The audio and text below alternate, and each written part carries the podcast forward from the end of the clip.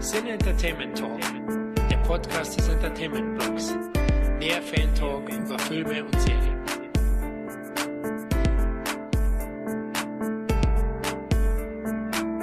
Hallo und herzlich willkommen zu einer weiteren Ausgabe des Cine Entertainment Talk. Nachdem wir bereits die 80er Jahre Megastars Michael J. Fox und Patrick Swayze mittels Podcast gefeiert haben, war für uns schnell klar, dass wir natürlich auch 80s Comedy Legende Eddie Murphy hochleben lassen müssen. Da wir schon in Folge 87 die Beverly Hills Cop Reihe betrachtet haben und insbesondere Murphys zweite Karrierehälfte deutlich weniger interessante Titel bietet, haben wir uns entschieden, die Filmkarriere von Hollywoods schnellstem Mundwerk mittels Bestenliste zu besprechen. Dabei plaudern wir zum einen über die aus unserer Sicht zwölf besten und zum anderen über die drei schwächsten Werke von Murphy. Aber bevor wir loslegen, stelle ich das heutige Plauderteam erstmal vor. Da ist einmal unser heutiger Podcast Erfolgsautor Matthias Bauer. Hallo, freue mich hier zu sein. Ja, hallo Matthias, freut uns riesig, dass wir dich nach dem letztjährigen Wikingercast wieder als Gast begrüßen dürfen. Wie geht's dir? Du, es geht mir ausgezeichnet. Wie gesagt, freue mich sehr hier zu sein, weil der, weil der letztjährige Wikinger-Podcast einfach unglaublich lässig, spaßig war. Da die Chemie gleich stimmt und ich glaube, wir hätten noch fünf Stunden plaudern können.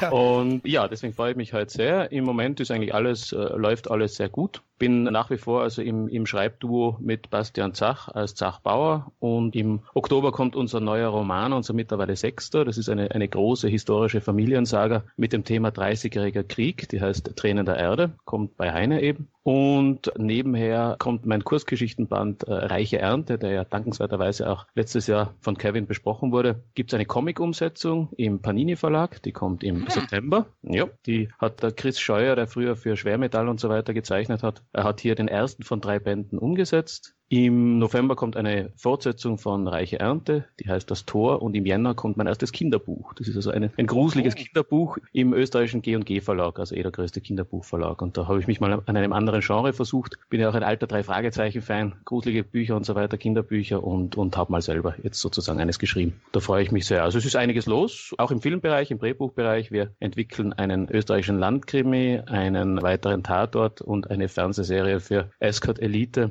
die Produzenten von Northman. Das ist im Moment das, was so läuft. Ja, also einiges. Bin, bin sehr zufrieden und hoffe, dass das alles aufgeht oder zumindest ein Teil davon. Ui, Wahnsinn. Also da steht echt mächtig an. Du bist richtig beschäftigt. Da freut es uns besonders, dass du dir heute für uns Zeit genommen hast. Ja, der zweite Auserwählte ist mein Partner der ersten Stunde. Die Kante aus dem hohen Norden. Kevin. Ja, guten Morgen. Na, Kevin, was steht bei dir an? Oh, ich arbeite ja auch gerade an einem neuen Buch, beziehungsweise das wir auch beide zusammen machen, über Deutschlands äh, Genre-Regisseure und über den deutschen Genrefilm im Allgemeinen. Und ich mhm. denke mal, das wird auch so im Oktober wahrscheinlich auf den Markt kommen. Jetzt ist gerade so mein letztes Buch auf dem Markt, ein Buch über Horrorfilme. Und ja, das läuft eigentlich auch ganz gut. Und ja, mal gucken. Und wir haben natürlich noch einige Podcast-Themen noch abzuarbeiten dieses Jahr. Und also wir sind eigentlich auch ganz gut beschäftigt. Ich freue mich ganz besonders, Matthias, dass da wirklich so viel kommt in nächster Zeit. Da muss ich ja, so viel kann ich ja gar nicht aufholen, dass ich dann alles noch lese lesen muss. Also äh, ich freue mich auf jeden Fall sehr. Sehr schön, ja. Na, ich, ich halte euch auf dem Laufenden immer, ganz uneigennützig natürlich. Mhm. ja, also wir sind immer für Leseproben zu haben. ja, sehr gut. Ja, schön, dass es so gut läuft. Ja, der dritte Glücksritter ist meine Wenigkeit, der Florian. Gut, dann lasst uns loslegen, denn wir haben heute ziemlich viel vor. Wir machen ja praktisch eine filmische Weltreise. Also es wird heute nach Beverly Hills gehen, nach Zamunda, nach New York, nach San Francisco und auch Tibet. Ja, Jungs, vorab, was verbindet er mit mit Eddie Murphy generell? Naja, sagen wir mal so, auch als Kind der 80er mit Videotheken ist Eddie Murphy für mich so einer der ganz großen Stars damals. Ich kann mich erinnern, eine der, der kleinen Videotheken, wo man damals so rumgestöbert hat, schon als 13-Jähriger, Riesenplakate, Beverly Hills Cop. Ja, ich löse den Fall auf jeden Fall. für mich einer der, der großen Stars damals, ja. Und eben gerade mit Beverly Hills Cop und auch die Sachen, die man wegen ihm damals auch im Kino ging. Nicht? Also man, man, man hat Beverly Hills Cop gesehen und ist dann sofort jeden neuen Eddie Murphy Film irgendwie im Kino gegangen. Also es war, wenn man so in den 80er Jahren aufgewachsen aufgewachsen ist, einer der größten, neben Sly und Tom Cruise und solche, also wirklich einer, einer der ganz großen.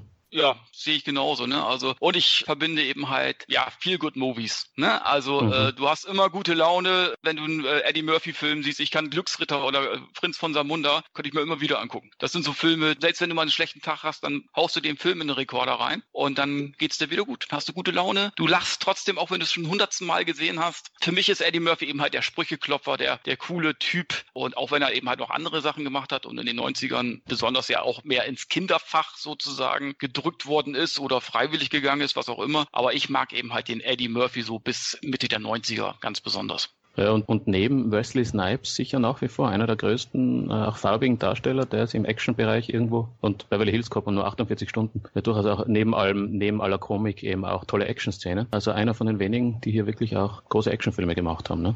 Ja, ich glaube, der war auch sehr wichtig generell für die afroamerikanische Community, auch für den Erfolg, neben Michael Jackson im Musikbereich und so in den 80ern Bill Cosby, ich will ihn gar nicht mehr nennen, aber im TV-Bereich war auch wichtig. Und Eddie Murphy war ja auch ein ganz großer. Also ich bin auch ein Riesenfan von ihm gewesen und war in den 80ern in fast jedem Film, in dem ich zu dem Zeitpunkt dann überhaupt rein konnte. Also die 48-Stunden-Filme, da war ich zu jung, da ging's nicht, aber ich habe die Beverly Hills Cop-Teile alle im Kino gesehen, das Goldene Kind, Zamunda und auch die vielen 90er-Produktionen, dann Harlem Harlem Nights, Boomerang, das habe ich mir alles angetan. Nein. Mutig, mutig.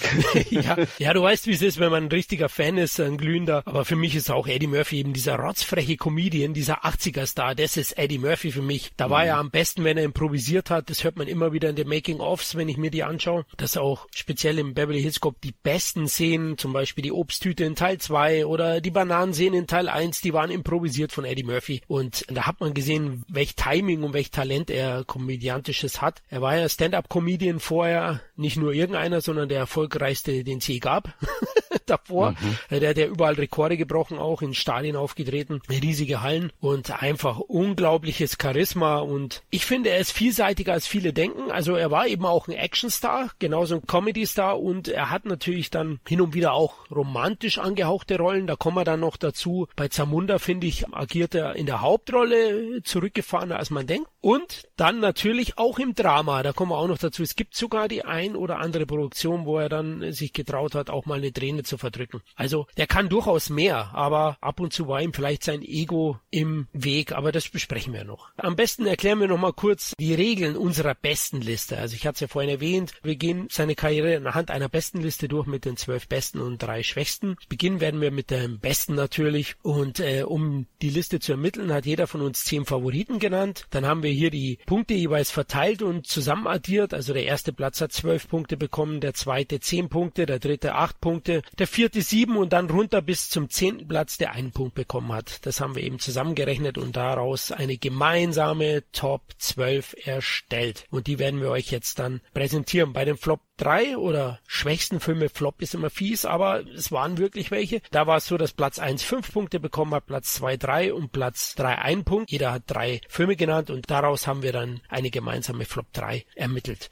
Gut, dann würde ich sagen, wir fangen an mit natürlich Platz 12. Wir wollen es ja spannend halten. Und hier findet sich tatsächlich eine Dramarolle, also ganz untypisch eigentlich für die Wahrnehmung der Masse von Eddie Murphy, nämlich Mr. Church. 2016 erschienen. Der Film hat zwei Punkte und eine Nennung. Also von den drei Charts war in einer drin und das war meine. Deswegen stelle ich so ein bisschen den Film vor. Der Film ist ein klassisches Drama. Es ist ja in den Zehnerjahren sehr ruhig um Eddie Murphy letztlich geworden. Er hat insgesamt bisher in dem Jahrzehnt, also von 2010 bis jetzt, nur drei Filme veröffentlicht und Mr. Church war einer davon und aktuell auch der letzte bisher, den die Filmwelt gesehen hat. Es werden demnächst welche kommen, aber dazu kommen wir dann später noch. Plant nämlich aktuell ein großes Comeback. Und Mr. Church ist wirklich unterschätzt, finde ich. Der wurde vom Verleih völlig unterm Radar veröffentlicht. Leider kein Mensch hat es wahrscheinlich mitbekommen. Er hat in Deutschland nur nicht einmal die DVD- und Blu-ray-Veröffentlichung bekommen, sondern ist nur per Online-Stream zu bekommen. Er hat einen kleinen Kino-Release bekommen, hat aber da lediglich 2682 Zuschauer in Deutschland ins Kino gelockt. Also es war ein Mini-Start und am Ende ist er danach eben bei Amazon und iTunes per Streaming online gegangen. Und da habe ich mir angeschaut als großer Murphy-Fan, denn die Besprechungen waren durchaus positiv und ich kann hier auch nur den Kritikern zustimmen, denn Mr. Church ist wirklich ein gelungenes Drama, ein Feelgood-Drama, grundsympathisch, Eddie Murphy ist hervorragend in seiner Rolle,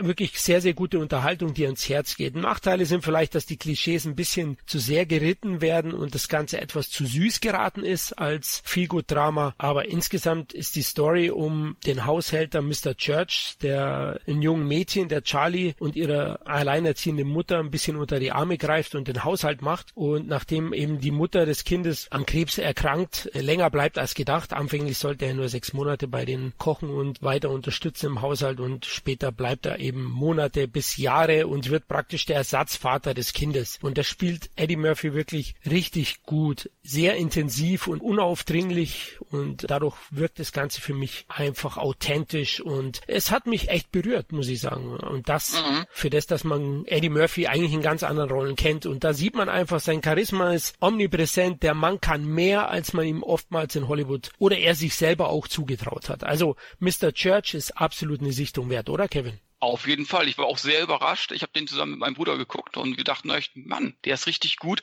Auch ein bisschen geheimnisvoll, weil du erfährst ja nicht viel von ihm, von seiner Person. Du siehst ja nur, dass er dann äh, hin und wieder, glaub, in so eine Bar geht und dann Klavier spielt oder so, ne? Ja, genau. Also der Hintergrund von Mr. Church, der bleibt erstmal nebulös. Genau, richtig, ne? Und muss ich auch sagen, sehr einfühlsam und überhaupt nicht, also wenn man jetzt keine äh, Eddie Murphy Filme jetzt kennen würde von von der Vergangenheit, dann würde man sagen, er würde nur noch so er würde nur sowas spielen, ne? Also, ich glaube, der hat dann auch so eine Rolle ausgesucht. Ich glaube jetzt auch nicht, dass er mit so einem Hit gerechnet hat. Das ist dann einfach auch so eine Rolle, wo er sagt, da kann ich mich auch mal schauspielerisch ein bisschen ausleben. Glaube ich auch. Also es war sicher was fürs Herz für ihn und nicht für den ja. Geldbeutel.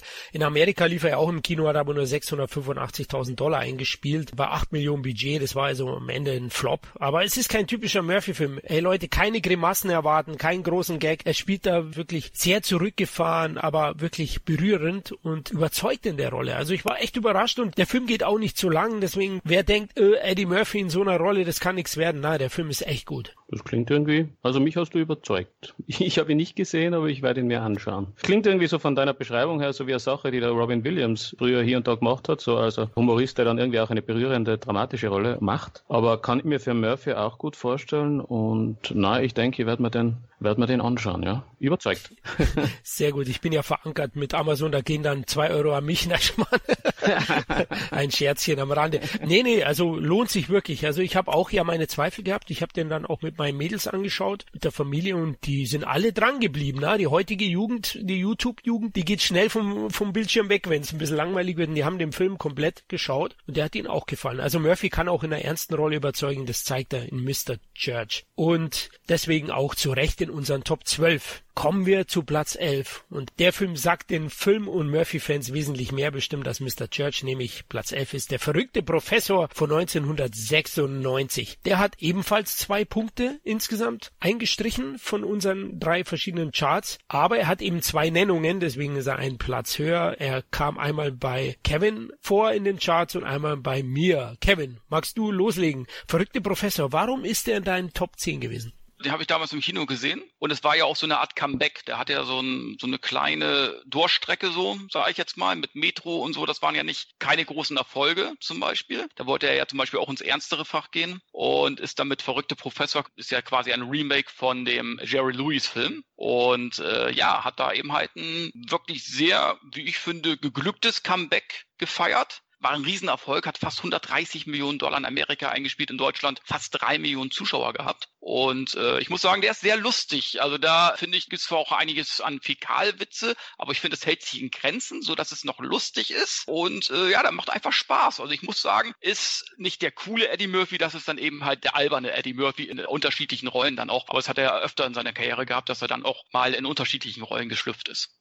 Ja, aber auch so ein Markenzeichen von ihm, ne? Selbst im Prinz aus der Munde, ja, finde genau. ich, hat's angefangen, ne? Richtig, da hat er ja immer so Doppelrollen oder Dreifachrollen, also das ist ja bei einigen seinen Filmen so gewesen. Ja, das ist auch nicht von ungefähr, denn seine Ursprünge sind ja von Stand-Up-Comedien und da spielt man ja eben auch verschiedene Figuren. Und deswegen glaube ich, da rührt es auch her und das macht er auch oftmals gut. Der verrückte Professor habe ich auch in den Charts, weil, hey, ich fand den echt noch unterhaltsam, witzig. Ja, er ist sehr, sehr zotig teilweise, wobei Teil 1 wirklich noch insgesamt mit dem Thema Übergewicht und so einigermaßen, sag ich mal, zurückgefahren und sensibel umgeht, anfänglich zumindest. Also es geht ja um den verrückten Professor, der einfach nicht zufrieden ist mit seiner Figur und seinem Leben. Und dann gibt's so ein zweites Ich, Buddy Love heißt der im Film. Und ähm, dank Serum wird er eben dann der coole Buddy Love. Und der ist aber charakterlich eben nicht so gut, denn wir strahlen alle von innen und nicht von außen, liebe Hörer. Und das ist auch so ein bisschen die Message von dem Film. Was großartig ist, sind die Make-up-Effekte, der hat der Film sogar sogar einen Oscar bekommen. Und die sind von Rick Baker, der hat vorher American Werewolf auch gemacht zum Beispiel. Und die sind erstklassig. Leider gibt's auch ein paar CGI-Effekte in der zweiten Hälfte speziell. Die passen dann nicht so super zusammen mit den Make-up-Effekten, weil den 90er CGI, das sieht man eben meistens den Sachen an und die altern dann auch schneller als jetzt zum Beispiel die Make-up-Effekte, die immer noch zeitlos sind. Ist eine flapsige Komödie, aber die befasst sich dann doch mit dem Thema einfach ganz gut. Themen wie Mobbing eben und Übergewicht und dass man sich selber nicht mag. Und das finde ich ist ganz gelungen. Was nicht so gelungen ist im Ende, und das wird ja später in der Fortsetzung noch mehr geritten, ja, im Laufe des Films kommt dann die Klump-Sitte auch zum Einsatz. Also das sind Eddies Vielfachrollen und äh, die Familie, die ist dann doch ein bisschen peinlich, würde ich sagen, aber da kommen wir, glaube ich, später beim anderen Film noch drauf zu sprechen. Hier hält sich die Familie noch ein bisschen zurück mit dem Fladulenzen und den anderen Dingen und äh, das finde ich auch gut so. Also verrückte Professor, für mich war das auch ein Murphy-Comeback, da habe ich mich auch gefreut, dass er einen Erfolg hatte. Leider äh, ist er dann in den späteren Jahren nicht mehr zu den Rollen zurückgekehrt, die ich mir gewünscht habe, sondern ist dann immer zotiger und auch familienfreundlicher geworden. Aber der verrückte Professor ist noch einer der Titel aus den Mit-90ern, den man auf jeden Fall auffrischen kann und auch, denke ich, seinen zurückgeschraubten Spaß haben wird. Matthias, kennst du den? Ja, ja, ja, ich habe ihn schon gesehen und ich habe ihn äh, bewusst nicht in meine Top 12 hineingetan. also äh, akzeptiere natürlich eure Meinung, passt schon. Für mich war, also wenn ich irgendwie keine Top 12 zusammengebracht hätte und noch irgendwas hineinfummeln hätte müssen, dann hätte ich den wahrscheinlich eh hineingenommen. Ich habe ihn einmal gesehen, auf Video damals noch und eben mir hat er irgendwie nicht gefallen. Mir war dann, ja eben gerade gerade die Sache mit den Clumps, mit der Familie war mir dann doch ein bisschen zu platt, wo ich mir gedacht habe, warum tut man sich das an? und er war schon okay. Ich habe ihn einmal gesehen damals und äh, nicht mehr irgendwie das Gefühl gehabt, ich muss reinschauen, aus, aus irgendeinem perversen Grund habe ich dann damals in die Fortsetzung hineingelugt, aber dazu später mehr. weil du okay sagst, ja, das ist so, liebe Hörer, deswegen haben wir auch nicht die komplette Karriere betrachtet, weil man muss ja wirklich sagen, Murphy hat schon viel okay bis äh, schwach gedreht, vor allem dann eben ab Mitte der 90er und deswegen haben wir uns eben entschieden, dann auch eine Bestenliste zu machen. Nö, geht klar, Matthias, dass du nur okay findest. Kann ich sogar teilweise nachvollziehen. Humor ist immer so eine Sache und da sehe ich auch schon eben, deswegen habe ich die Klamm-Sitte erwähnt, ein paar grenzwertige Szenen in dem Teil. Dass sich das dann so in der Vor Fortsetzung ändert zum Schlechten, das ist schade. Gut, Platz 10. Jetzt sind wir schon in der Top 10. Und da ist wirklich ein Film, den eigentlich jeder in den Charts hätte, wenn ich nicht gesagt hätte, gut, am Ende fällt er knapp aus ein paar Gründen raus bei mir. Er war bei mir so ein kann, kann nicht Titel für die Top 10, aber dank euch beiden ist er eben auch drin. Er hat vier Punkte erhalten und zwei Nennungen. Das ist einmal vom Kevin und einmal vom Matthias. Und deswegen, Matthias, weil du noch gar keinen groß vorgestellt hast, würde ich dir den Vortritt lassen bei Metro. Ich muss gestehen, er ist also äh, inhaltlich ist er mir nicht mehr so präsent, weil ich ihn, ich war ihn damals im Kino und ich war ihn aus dem Grund im Kino, weil es damals hieß, oder die ganze Presse schrieb, Murphys Action Comeback, ja, Murphy ist zurück und Trailer voll mit irgendwie äh, Spannung, ein bisschen Spruchexplosionen. Und dann waren wir natürlich alle, eh klar, waren ja die 90er, vor Netflix, Amazon Prime, man ist einfach mehr Kino gegangen. und wir waren ihn dann und er war, er war einfach, er war jetzt nicht wirklich großartig gelungen. Er war auch okay und deswegen ist er auch nicht irgendwie weiter vorne. Aber es war irgendwie damals so, es hat irgendwie ganz, ganz gut getan, den Murphy wieder mal auf der Leinwand zu sehen und nicht kalauernd, sondern halt mit, mit Waffe. Aber er war, was ich mich noch erinnern kann, sind wir alle mehr oder weniger aus dem Kino und sagen, naja, jetzt gehen wir mal ein Bier trinken. So richtig toll war er nicht, aber eben ja, hat schon gepasst passt. Und so habe ich ihn auch in Erinnerung und er geht bei mir vor allem in die Top 10 hinein, weil eben lieber tue ich einen okay Actionfilm von ihm in die Top 10 als wie also diese okay Komödien, ja, die für mich eher so misslungen sind. Und da habe ich den Metro aus dem Grund noch hineingetan, weil ich ihn als halbwegs gelungen in Erinnerung habe, aber eben auch kein Vergleich mit den großen mit 48 Stunden und Beverly Hills Cop und solchen Sachen. Und mehr ist eben leider, nachdem ich ihn seit damals auch nicht mehr gesehen habe, ist nicht mehr so präsent inhaltlich, aber ich glaube, da kann Kevin, der hat ihn hoffentlich öfters gesehen als ich, kann da sicher noch auch mehr dazu sagen. Ich muss sagen, ich habe den damals auch im Kino gesehen und habe den dann auch viele Jahre nicht mehr gesehen und hatte dieselbe äh, Meinung auch wie du. Und ich hatte ihn auch so in Erinnerung. Und jetzt habe ich den vor ein paar Tagen nochmal gesehen und ich muss sagen, jetzt nachdem ich ihn nochmal gesehen habe, wäre er noch höher jetzt bei mir in den Top Ten. Weil er spielt ja so einen Vermittler sozusagen, so ein, meinetwegen, wenn irgendwo ein Überfall ist, dann wird er hingeschickt, um die Sache irgendwie nicht eskalieren zu lassen und so weiter und so fort. Ne? Also letzten Endes spielt er schon so einen Axel Foley-Charakter, aber das hast du ja bei, bei Stallone, Schwarzeneggers und so weiter auch, wenn die einen Kopf gespielt haben, war das ja immer nur eine Variation von einer anderen Rolle sozusagen. Das ist halt das Charisma der Person selber, Eddie Murphy letzten Endes. Ne? Er hat schon versucht, in der ernstere Fach zu gehen, aber ich sag mal so, die erste Hälfte des Films ist schon mehr so der Axel Foley, sage ich jetzt mal. Er kriegt nachher auch so Buddy noch äh, zur Seite gestellt, der schon so ein bisschen an Rosewood erinnert von Barry Hills Cop. Und ich muss sagen, äh, er muss ja dann nachher so einen bösen Verbrecher, der einen Überfall macht und so weiter. Und dann die Wege kreuzen sich immer wieder zwischen den beiden, gespielt von, wie heißt er denn noch? Der böse Wincott, oder? Michael genau, Wincott. Michael Wincott. Der hat ja auch so eine Fresse, wo du sagst, ja.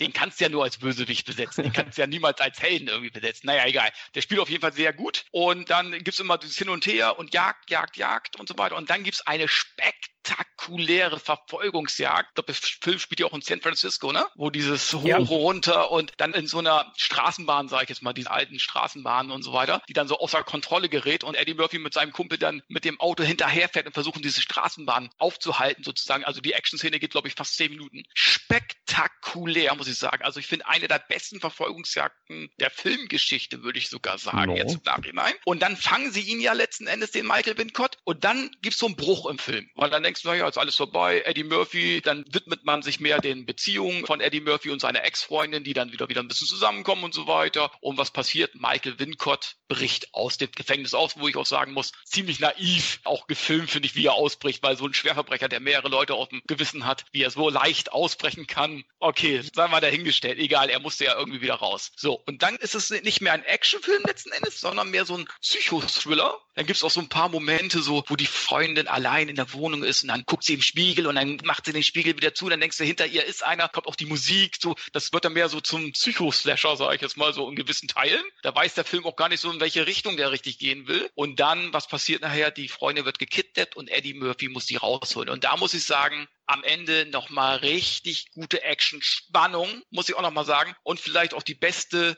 Feuerszene oder Explosionsszene eines Autos, auch wieder der Filmgeschichte, muss ich echt sagen. Und auch die Spannung zum Schluss, muss ich sagen, wie er seine Freunde befreit, auch gemeinsam mit seinem Kumpel, auch wieder sehr gut gemacht. Ich muss sagen, also wie gesagt, in der Mitte des Films ein Bruch, wo ich sage, ah, da ist, geht er in eine ganz andere Richtung, als wie er angefangen ist. Aber am Ende geht's dann doch nochmal wieder in die Action-Schiene. Und ich muss sagen, der Film hat mich am Ende doch nochmal richtig überzeugt. Oh, schön. Also ich habe ihn ja auch gesehen. Bei mir ist er knapp nicht in den Top Ten gelandet am Ende. Aber ich kann vieles von Kevins Ausführungen bestätigen. Also unentschlossen wirkte tatsächlich auch der Film, als auf der negativen Seite. Ich finde auch, der ist einerseits irgendwie Action-Komödie und Action-Thriller. Ich habe aber mhm. überlegt, zu der Zeit, Erst dachte ich mir, das haben die unbewusst gemacht, aber war From Dust Till Dawn nicht kurz davor, 96? Vielleicht war das wirklich geplant. Also ich bin mir nicht ganz sicher, ob das nicht von Regisseur Thomas Carter so gewollt war. Finde ich aber auch nicht gelungen, weil dieser Übergang nicht so, ja, so stimmig ist, so organisch eben wie bei From Dust Till Dawn. Zudem finde ich die Chemie zwischen Murphy und Rosewoods Clone Michael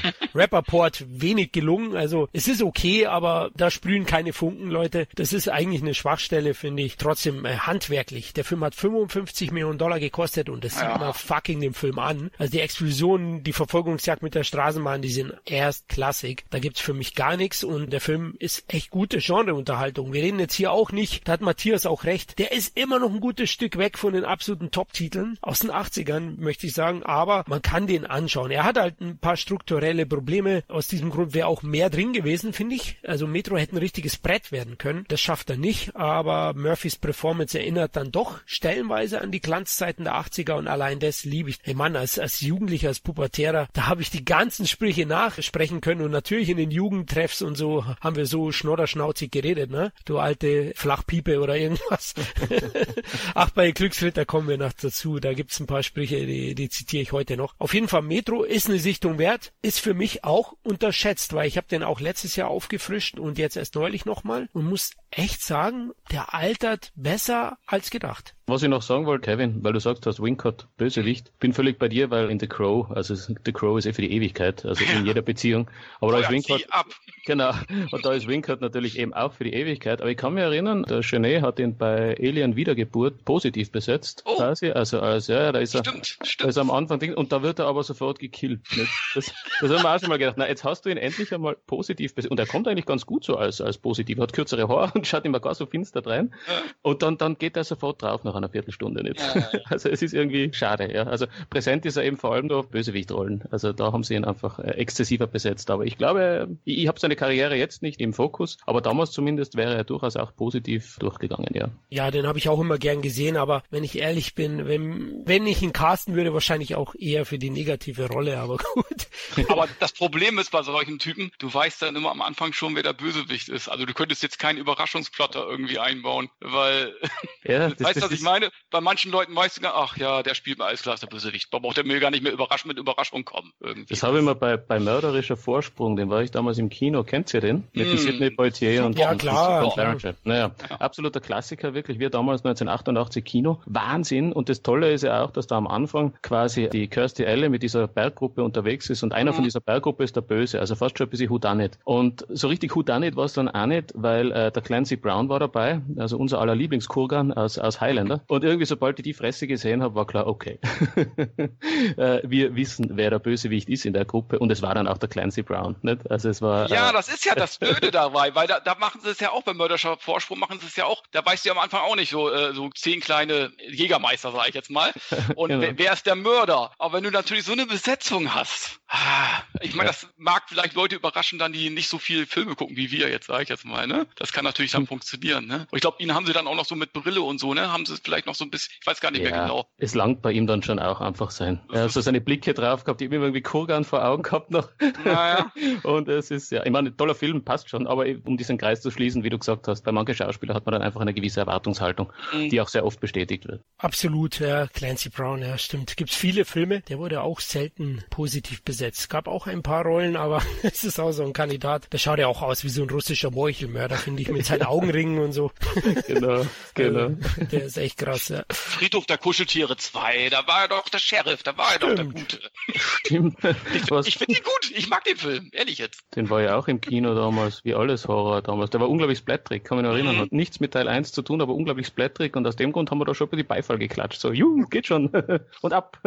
aber ich kann noch sagen, jetzt aktuell erschienen von Koch Media äh, ausgelöscht mit Nick Nolte. Da spielt Clancy Brown einen von den Söldnern und genau den, der wo gut ist. Denn da ist der ein oder andere zwielichtig und Clancy Brown ist praktisch der gute Charakter. Oh, jetzt habe ich gespoilert. Aha. Scheiße, weil euch das wahrscheinlich überraschen würde. Aber er hat auch hier einen Cowboy-Hut auf und einen Bart. Also irgendwie schaut er da freundlich auch generell rein. Ne? habe ich jetzt wieder von meinem Einkaufskorb wieder entfernt.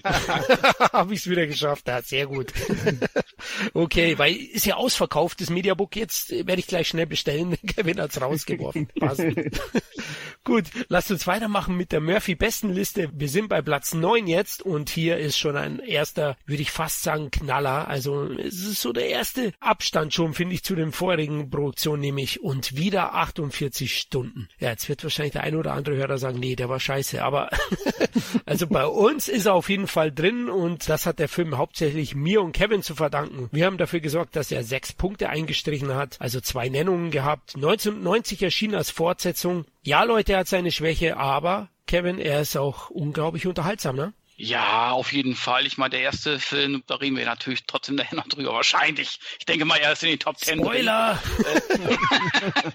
nee, aber ich muss sagen, das ist eine solide Fortsetzung, auch wenn ich finde, dass die Chemie nicht mehr so ganz stimmt zwischen Nolte und Murphy. Aber es ist immer noch ein sehr guter, finde ich, sehr guter, solider Actionfilm. Ich meine, der ist von Walter Hill, ja. Walter Hill hat ja selten äh, mal einen schlechten Film gemacht, muss ich sagen. Mir fällt zumindest keiner ein. Und ich muss sagen, äh, die Action stimmt. Du hast noch einen guten Bösewicht, finde ich. Und ja, der Film war ja letzten Endes auch erfolgreich. Ich meine, der hat 80 Millionen in Amerika eingespielt und äh, trotzdem wird er immer als Flop wurde der immer irgendwie bewertet. Ich frage mich nicht warum. Und man sieht eben halt, dass Eddie Murphy dann den Status hatte, dass er letzten Endes mehr Star Power hatte als Nick Nolte, sage ich jetzt mal. Ne? Das war ja am ersten Teil noch anders. Da war Nolte ja Casting als erstes genannt und das hat sich dann 1990 schon geändert, weil Nolte war schon ein bisschen auf dem absteigenden Ast, hatte auch so eine kleine Durchstrecke und Eddie Murphy war ja sozusagen auf dem Höhepunkt. Genau, also für mich war auch Eddie Murphy 90er. Das war wirklich die Zeit, der Umschwung zwischen 80er und 90er, da fing es an. Und wieder 48 Stunden war ja die Idee von Eddie Murphy. Er hat es vorangetrieben, er wollte den Film machen. Sie haben ja wieder Walter Hill reinbekommen und das sieht man im Film natürlich sofort an. Inszenatorisch ja. und handwerklich macht der Film alles richtig. Da gibt's überhaupt nichts. Aber da gebe ich auch Kevin recht. Also Murphy und Nolte, die funktionieren als Team nicht mehr so gut, weil Murphy natürlich den Film mehr an sich zieht und Nolte eben diesen, diesen Nebenpart nicht so gut spielt wie Murphy eben im ersten Teil. Für mich wirkt Nolte auch ein bisschen gelangweilt hin und wieder und es fehlt mhm. ihm auch an Unberechenbarkeit und Impulsivität, die er im ersten Teil hatte. Also vielleicht liegt es auch eben daran, dass er nicht so mit vollem Herzblut dran war oder vielleicht waren die Taschen auch vom, vom Paycheck zu gefüllt, dass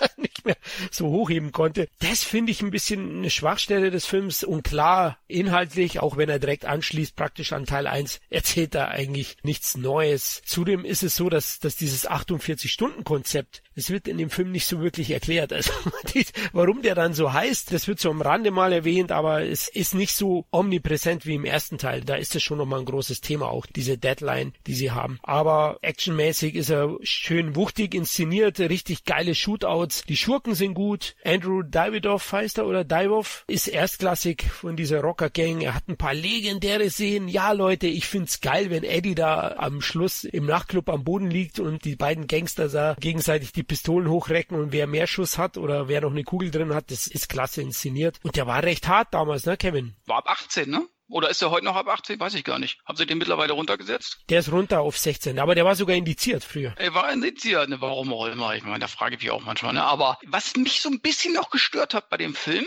war, dass Nick Nolte, also von der Story her, Nick Nolte hat sich ja nicht mehr um Eddie Murphy gekümmert. Nachdem ja der erste Teil so cool ausgegangen ist, eigentlich, dass die beiden wirklich zusammen sich zusammengeschweißt haben, sozusagen, und gute Kumpels irgendwie geworden sind, ist es ja so, dass Eddie Murphy ja zu ihm sagt, hast dich gar nicht mehr für mich eingesetzt. Das hat Nolte irgendwie die Rolle von Nolte so ein bisschen für mich unsympathisch gemacht. Kann ich schon teilweise verstehen. Trotzdem, klar, die beiden, hey, in der Verbindung haben die immer noch mehr ja, Charisma klar. als, ich sag mal, 99 Prozent der heutigen Darsteller. Also, das ist auch der große Punkt, der den Film sehenswert macht und deswegen mag ich den auch immer noch und ich finde, er ist zu Recht in unseren Top 12. Ja, da gibt's nichts. 38 Millionen Dollar gekostet, war schon recht teuer. Ich denke, Murphy und Nolte haben allein wahrscheinlich 20 eingestrichen, aber war ein Erfolg, ne, Kevin? Ja, 80 Millionen, wie gesagt, in Amerika eingespielt, in Deutschland 1,3 Millionen Zuschauer. Das war schon ein Hit, aber er wird trotzdem immer irgendwie als Misserfolg damals prokadiert. Frag mich nicht warum, weil letzten Endes die Zahlen sprechen eine andere Sprache. Ja, das ist, glaube ich, die Erwartungshaltung der Medien und Studios am Ende am Murphy. Da hat man ja einen Mega-Hit nach dem anderen erwartet. Wobei, das war der Film nach Harlem Nights und das war ja schon der erste große Schiffbruch von Eddie Murphy. Ist ein großes Ego-Trip-Vehikel, wo er wirklich alles übernommen hat. Drehbuch, Regie, Schauspielerei, Catering, nein, ich meine, Catering hat er nicht genommen. Ähm, es war auf jeden Fall die Zeit, wo in Hollywood Murphy Größenwahn unterstellt wurde teilweise. Also es fing schon in Prince aus Zamunda an und eben mit Harlem Nights wurde immer wieder getuschelt über Murphy in Hollywood, dass er wirklich ziemlich abgehoben hat. Hat man aber Stallone auch hinterhergerufen nach Rocky 2 und solche Geschichten, dass er sehr schwierig wäre. Also das passiert ja ziemlich schnell. Matthias, wie findest du den? Ähm, naja, ich war ja einer von diesen 1,3 Millionen Kinogeher oder zumindest die, keine Ahnung, 300.000, die in Österreich noch dazukommen sind. Ich glaube, das Zauberwort ist Erwartungshaltung. Das habt ihr eh schon mal gesagt. Also an sich macht der Film ja viel richtig, schaut gut aus, war auch ein finanzieller Erfolg. Gibt aber einen Grund, warum es dann nicht mehr fortgesetzt wurde. Und das ist halt dieses, ja, es war okay, aber more of the same. Von der Geschichte her eben auch. Und wie du richtig sagst, das, ist das Ticking Clock Element, diese, diese 48 Stunden funktionieren dann nicht mehr richtig. Die Chemie zwischen den beiden Anima, das ist also ohne zu spoilern, den ersten, so dieses, wo Nolte im, im ersten noch so eine Urgewalt war, so ein bisschen aufgeschwemmt und, und ordentlich am, am, am Trinken auch und irgendwo den ganzen Film auch vorangetrieben hat. Das ist in, im zweiten eben nicht mehr. Wie ihr richtig gesagt habt, man, man merkt die Star Power von, von Murphy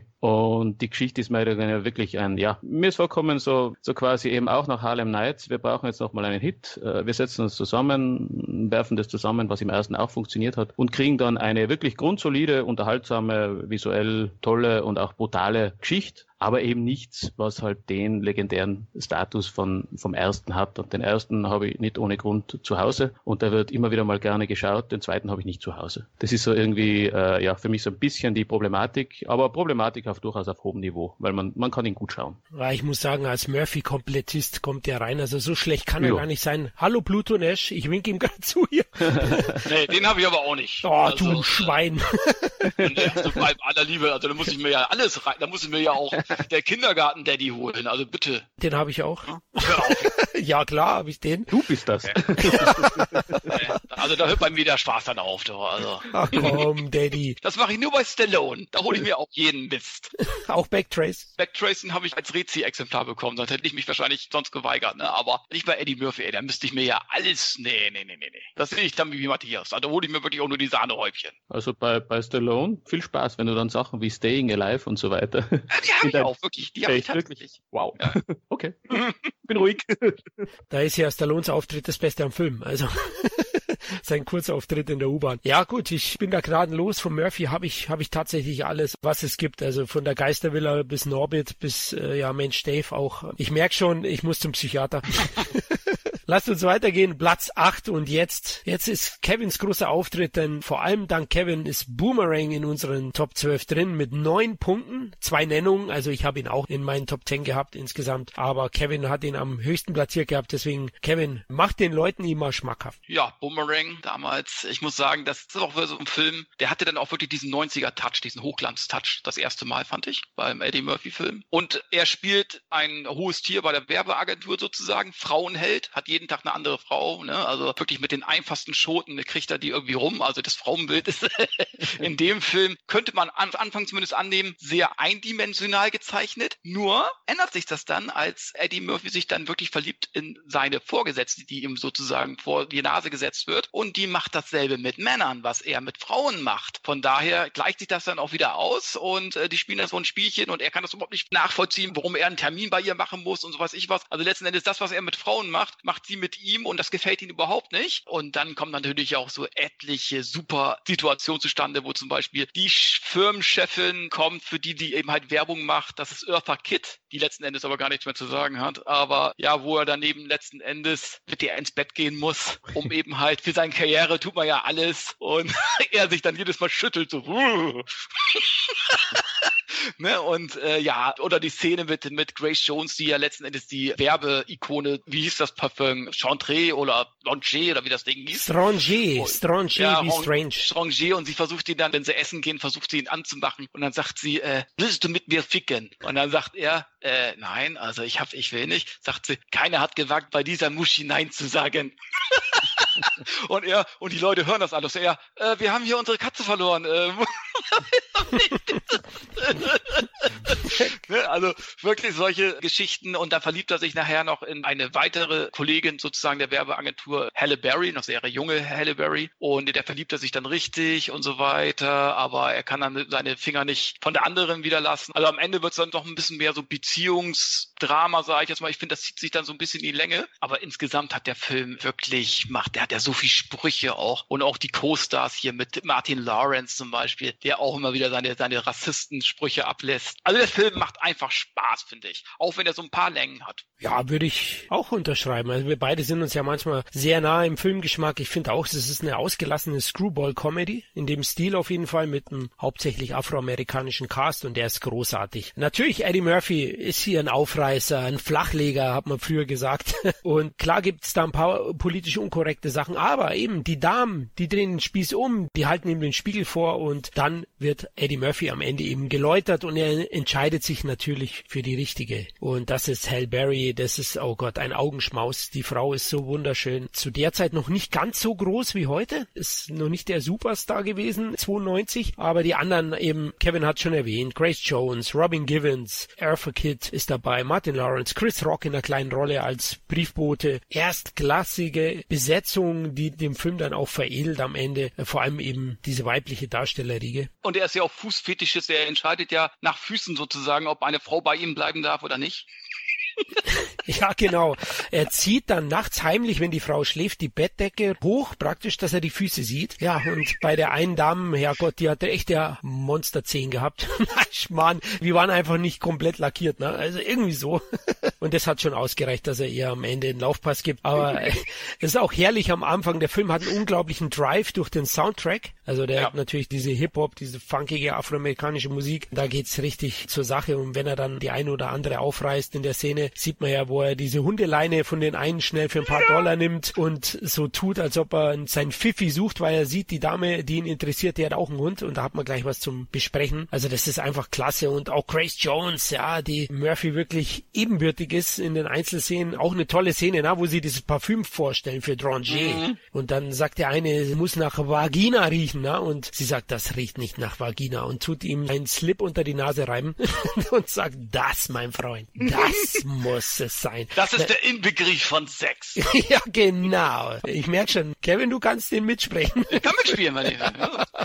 genau. Also, wir hatten echt Spaß dabei und können aber auch verstehen, es ist hin und wieder auch Geschmackssache. Der Film hat die eine oder andere Länge. Er ist vorhersehbar. Es ist am Ende doch wieder so eine Romantikkomödie mit hin und her. Soll ich mich für die richtige entscheiden? Ja, nein. Auf das kann der Film am Ende nicht verzichten. Das ist die eine oder andere Sache, die ein bisschen Punkte kostet, aber Insgesamt hat er mir sehr gut gefallen und auch die Seitenhiebe in Richtung Schönheitsbranche, Modebranche, die gefallen mir auch ganz gut. Ne? Die sieht man auch hin und wieder. Matthias, ein Titel für dich? Ihr seid gut, ihr habt jetzt so geschwärmt drüber. Also wenn ihr jetzt was anderes sagt, bin ich der Spielverderber. Jetzt kann ich ja nichts sagen. Pass auf, bei mir war er nicht so weit oben in der Liste. Ich habe mir damals angeschaut, war teilweise lustig, kann mich schon erinnern, gerade die Eartha Kids Szene war natürlich ein Brüller im, im Kino und auch alles mit der Grace Jones. Eben, ich habe ihn äh, auch aufgrund dessen, dass ich ihn nicht mehr so in Erinnerung habe, weiter oben. Aber ihr zwei habt mir jetzt richtig Lust gemacht, dass ich mir den nochmal anschaue. Ja, also den, der wird jetzt einfach nochmal angeschaut und dann wäre er auch vielleicht auch weiter oben gelandet oder auch nicht, das weiß ich nicht aber ich habe auf alle Fälle eben auch von damals noch war eine, war eine nette Screwball-Komödie, aber eben ist mir nicht so in Erinnerung geblieben. Aber das wird jetzt gleich mal geändert und dann werden wir schauen. Also, wenn er mir überhaupt nicht gefällt, dann melde ich mich nochmal bei euch dann, gell? Da wird dann gerecht.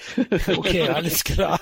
Dann kaufen wir dir die Disc ab am besten. War ja ein kleines Comeback für Murphy. Er hatte ja zwei Jahre nichts gedreht. Das war mir gar nicht so bewusst jetzt bei der Recherche. Und wieder 48 Stunden war 90 und dann kam Boomerang 92. Das war auch so, so ein Mini-Comeback, weil und wieder 48 Stunden war irgendwie bei der Kritik verschrien als schlecht. Harlem Nights war finanziell Enttäuschung, aber Boomerang 40 Millionen Budget, das sieht man im Film auch an, der ist in New York gedreht, hat tolle Ausstattung, gute Darsteller, aber war doch recht erfolgreich, na Kevin? Ja, der hat Amerika 70 Millionen eingespielt und in Deutschland 1,9 Millionen Zuschauer. Also es war schon ein Erfolg. Aber ich war leider keiner der Kinobesucher, muss ich sagen. Ich schon. Ich bin reingegangen, aber hatte ich erwähnt. Eddie Murphy, wenn draufgestanden ist, mein Gott, ich weiß nicht, der, der hätte irgendeinen Shakespeare-Roman lesen können und ich wäre reingegangen. Ja. Gut, Platz sieben. Und jetzt kommt eine Matthias-Nummer. Bowfingers große Nummer. Matthias hat den an höchsten platziert. Elf Punkte hat er von uns erhalten. Zwei Nennungen. Er war noch bei Kevin in den, in den Top Ten. Matthias, fang du an. Eine Parodie auf Hollywood, ne? Genau, also einerseits Parodie, andererseits äh, natürlich auch eine Hommage, fast schon auch ein, ein, Liebesfilm an Hollywood. Deswegen hat er mir dann letztlich auch gut gefallen. Es gehen tut's ja um, um, um Steve Martin als Produzent Bofinger, der unbedingt einen Film drehen will, und zwar einen Film mit einem Star, der von Eddie Murphy äh, gespielt wird in der Hauptrolle. Natürlich bekommt er den Star nicht, weil er ein kompletter No-Budget-Produzent ist. Und es gelingt ihm dann aber, den Eddie Murphy, äh, ohne dass der es weiß, also die Figur, die Eddie Murphy darstellt in dem Film, in seinen Film einzubinden, indem er ihn einfach immer wieder filmt in verschiedenen Situationen. Und in, de, in diesem Film geht es dann auch um Außerirdische und die Figur von Eddie Murphy in dem Film ist eh schon ein bisschen paranoid und fängt dann an zu glauben, dass er wirklich von Außerirdischen irgendwie so, so bedroht wird. Und das ist irrsinnig lustig dann, diese, diese Szenen. Und er verschwindet dann aber aus dem Film und es kommt dann äh, Eddie Murphy Doppelrolle, es kommt eine andere Figur, die, wo sich dann herausstellt, der Bruder auch ist. Und letztendlich geht es dann darum, dass Steve Martin als Bowfinger triumphiert und endlich so quasi seinen Film fertig und dann auch vorstellen kann. Und das war für mich irgendwie, abgesehen davon, dass ich den Steve Martin sehr, sehr mag, also da hier vor allem auch den 80er Jahre Steve Martin mit den großen Sachen wie Solo für zwei oder Single-Konzerten allein oder solche Sachen. Also Steve Martin spielt super und man nimmt ihm so diese, diese Mischung aus, aus absoluter Liebe zum Medium-Film und auch diese gewisse Verrücktheit, die er dann hat, die nimmt man ihm ab. Murphy spielt großartig, finde ich, also den, den paranoiden Star, der glaubt irgendwie von Außerirdischen sozusagen umgeben zu sein und dann auch irgendwie so eine Art Scientology-Organisation sich von denen helfen lässt. Spielt er super, er spielt auch die zweite Rolle in dem Film, so diesen leicht debilen Bruder, spielt er auch sehr gut, auch die anderen Schauspieler. Und eben, ich fand das Ganze eine, eine super Mischung aus eben einerseits Humor und dann andererseits irgendwie auch eine Spur Sentimentalität. So quasi einer, der es, der es noch nicht geschafft hat, möchte es unbedingt schaffen mit seinem Film und investiert alles, was er hat darin. Und das fand ich irgendwie sehr sympathisch. Also, und deswegen hat mir der Film dann von diesem ganzen Murphy-Spätwerk einfach sehr gut gefallen. Regisseur Frank Oz, Ekler, jemand, der es kann. Das sieht man bei dem Film dann auch. Und war auch, glaube ich, einer der wenigen dann auch großen Erfolge ne, später hinaus. Also der hat durchaus Geld eingespielt und ist, glaube ich, auch bei den Kritikern gut angekommen und bei mir selber auch. Und deswegen habe ich ihn so weit oben platziert. Ja, kann ich wirklich alles nur bestätigen. Ich liebe diesen Film. Muss man echt sagen, ich liebe Steve Martin auch, der ja komischerweise in den 80er auch genauso ausgesehen hat wie heute. und äh, ich liebe ja auch seine ganzen Filme hier, zum Beispiel den mit John Candy, wo sie Thanksgiving Ticket zu Hause, ach, den liebe ich einfach, ne, zum Beispiel Super. auch, ne. Super. Und äh, der geht mir auch jedes Mal eine Träne, äh, am Ende muss ich da auch immer verkneifen. Und Baufinger, wie du es eben auch schon gesagt hast, Matthias, das ist auch so ein bisschen, man sieht, der ist Filmemacher durch und durch und der ist immer positiv gestimmt. Egal, was für ein Hiobsbotschaft jetzt kommt, egal das ist kaputt, das können wir nicht, okay, egal, wir drehen trotzdem irgendwas. Wir drehen irgendwas weiter, ne? So, und dann sieht er immer diesen FedEx-Wagen, der ihn, an ihm vorbeifährt. Irgendwann kommt der FedEx-Wagen, hält bei ihm vorm Haus an und bringt ihm sozusagen einen Brief. Das heißt eben halt für ihn, ich gehöre zu den Großen irgendwie jetzt. Also, wenn FedEx kommt, bin ich wichtig irgendwie, dann habe ich es geschafft. das ist auch so eine, so eine, finde ich, eine tolle Szene gewesen. Und auch wie sie dann immer drehen, wie sie dann Eddie Murphy verfolgen und er schon richtig paranoid wird, im Parkhaus zum Beispiel. Auch die Frau, die mitspielt, ich weiß nicht, wie wie die Schauspielerin heißt, aber ich liebe diese Frau, die spielt auch bei Big Bang Theory und so mit und Bad Moms und wie sie heißen. Ich weiß nicht, wie die Schauspielerin heißt, eine mhm. ältere, ältere Frau schon. Auch super. Und wie sie dann am Ende eben halt dann doch nachher das fertige Produkt dann auch zusammenbekommen. Ich glaube, der Schauspieler Eddie Murphy sozusagen, der ist dann auch bei der Kinopremiere dabei mit seinem Bruder sozusagen. Also der steht nachher auch dazu. Und äh, ja, da feiern sie Premiere. Also wirklich ein Film, der aus tausend verschiedenen Szenen zusammengestückelt worden ist, der überhaupt keinen Sinn und keinen Verstand hat. so Ed Wood-mäßig, würde ich schon sagen. Und und am Ende sieht man eben halt, die Produktionsfirma gibt's immer noch und die drehen drittklassige oder zehnklassige Actionfilme und am Ende drehen sie so einen Kung-Fu-Film und dann kommt dieses Lied Everybody Kung Fu Fighting von, keine Ahnung, wer, wer das gemacht hat, wo dann der Bruder die Hauptrolle spielt und voll schlecht Karate und die ganzen 120 Gegner irgendwie von sich schlägt sozusagen. Also ich liebe diesen Film einfach. Ich finde ihn einfach ganz, ganz toll und ich muss sagen, der hat auch fast 67 Millionen in Amerika eingespielt, 600.000 Zuschauer in Deutschland. Ich finde, das war schon ein solider Erfolg, wobei ich jetzt nicht weiß, wie teuer er war. Ja, ist mir leider auch nicht bekannt. Also ich bin nicht ganz so begeistert wie ihr. Das, ja, deswegen ist er nicht mein Top Ten. Das ist unglaublich.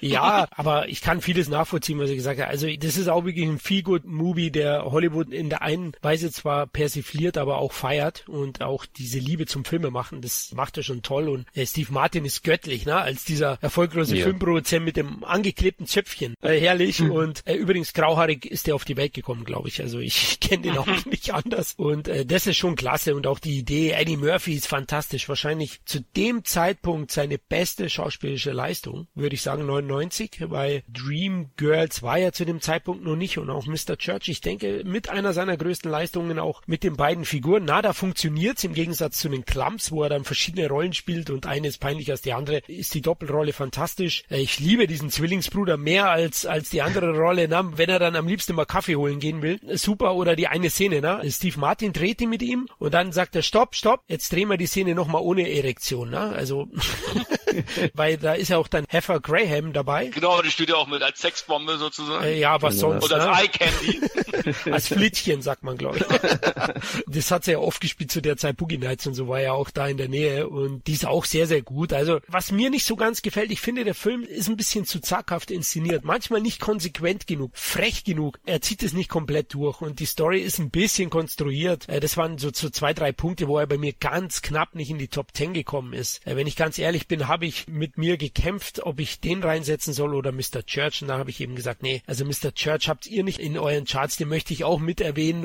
und deswegen habe ich mich dafür entschieden. Also ist schon ein guter Film, wo ich mir die Blu-ray dann, wenn sie ein bisschen günstiger wird, 443 Leute, werde ich mir die wahrscheinlich auch holen. Also der, der macht schon Spaß, den habe ich damals im Kino gesehen und ist schon ein guter Film, aber ich würde ihn jetzt nicht ganz so feiern wie ihr beide. Ich mag auch den Regisseur Frank Otz, der zum Beispiel, da möchte ich auch eine kleine Empfehlung noch abgeben, auch mit Steve Martin zwei hinreißend verdorbene Schurken. Ich oh, liebe herrlich. diesen Film, Super. wo er so tut, er könnte nicht laufen und dann wie ein Wunder aufsteht und ein paar Schritte läuft. Ich habe mich bei dem Film, ich lag auf dem Boden bei der Szene, ich glaube, ich habe fast einen Herzinfarkt bekommen, wo ich das erste Mal diesen Film gesehen habe. Ich liebe diesen Film, zwar hinreißend verdorbene Schurken, kann ich auch nur jedem empfehlen, der ihn nicht kennt. Oh ja, den, den habe ich schon ewig nicht mehr gesehen. Ist oh. die, dieses Jahr ist ein Remake mit zwei weiblichen Darstellern erschienen. Ah ja, okay, viel Spaß.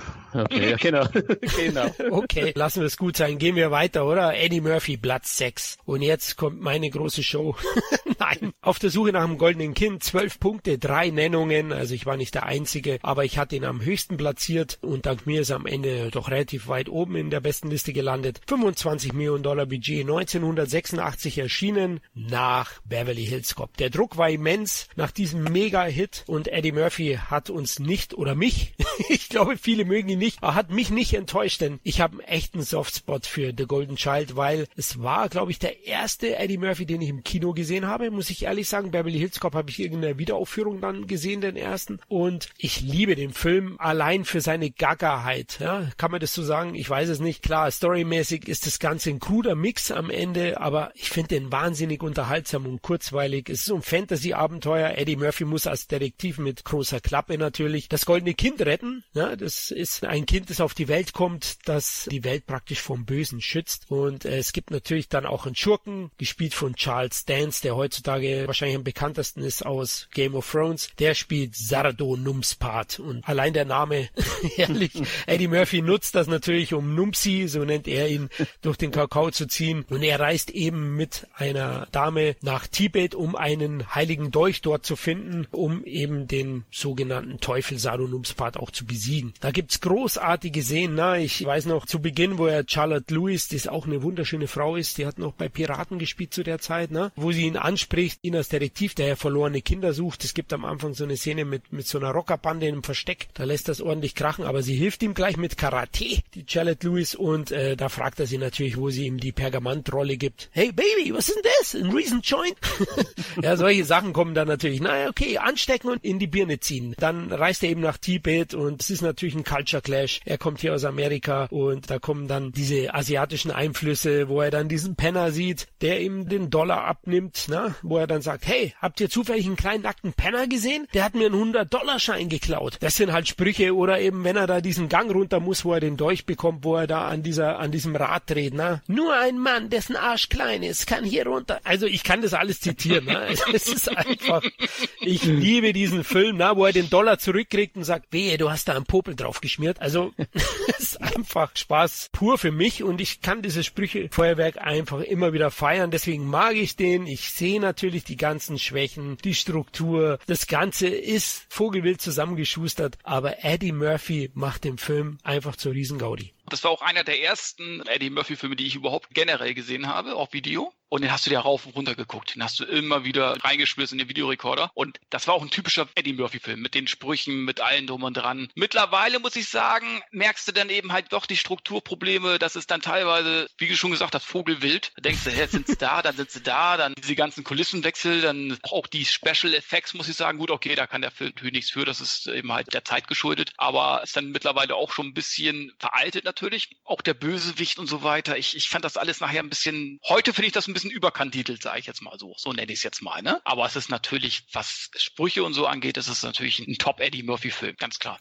Allein die Kopfbedeckung, die auf dem Plakat hat, die hat sich bei mir reingebrannt. Ne? Ja. Wenn er im Flieger dann wieder singt, das macht er ja immer gerne, auch bei Glücksritter. Gibt es eine Gesangseinlage, wenn er reist? Ist es ja auch.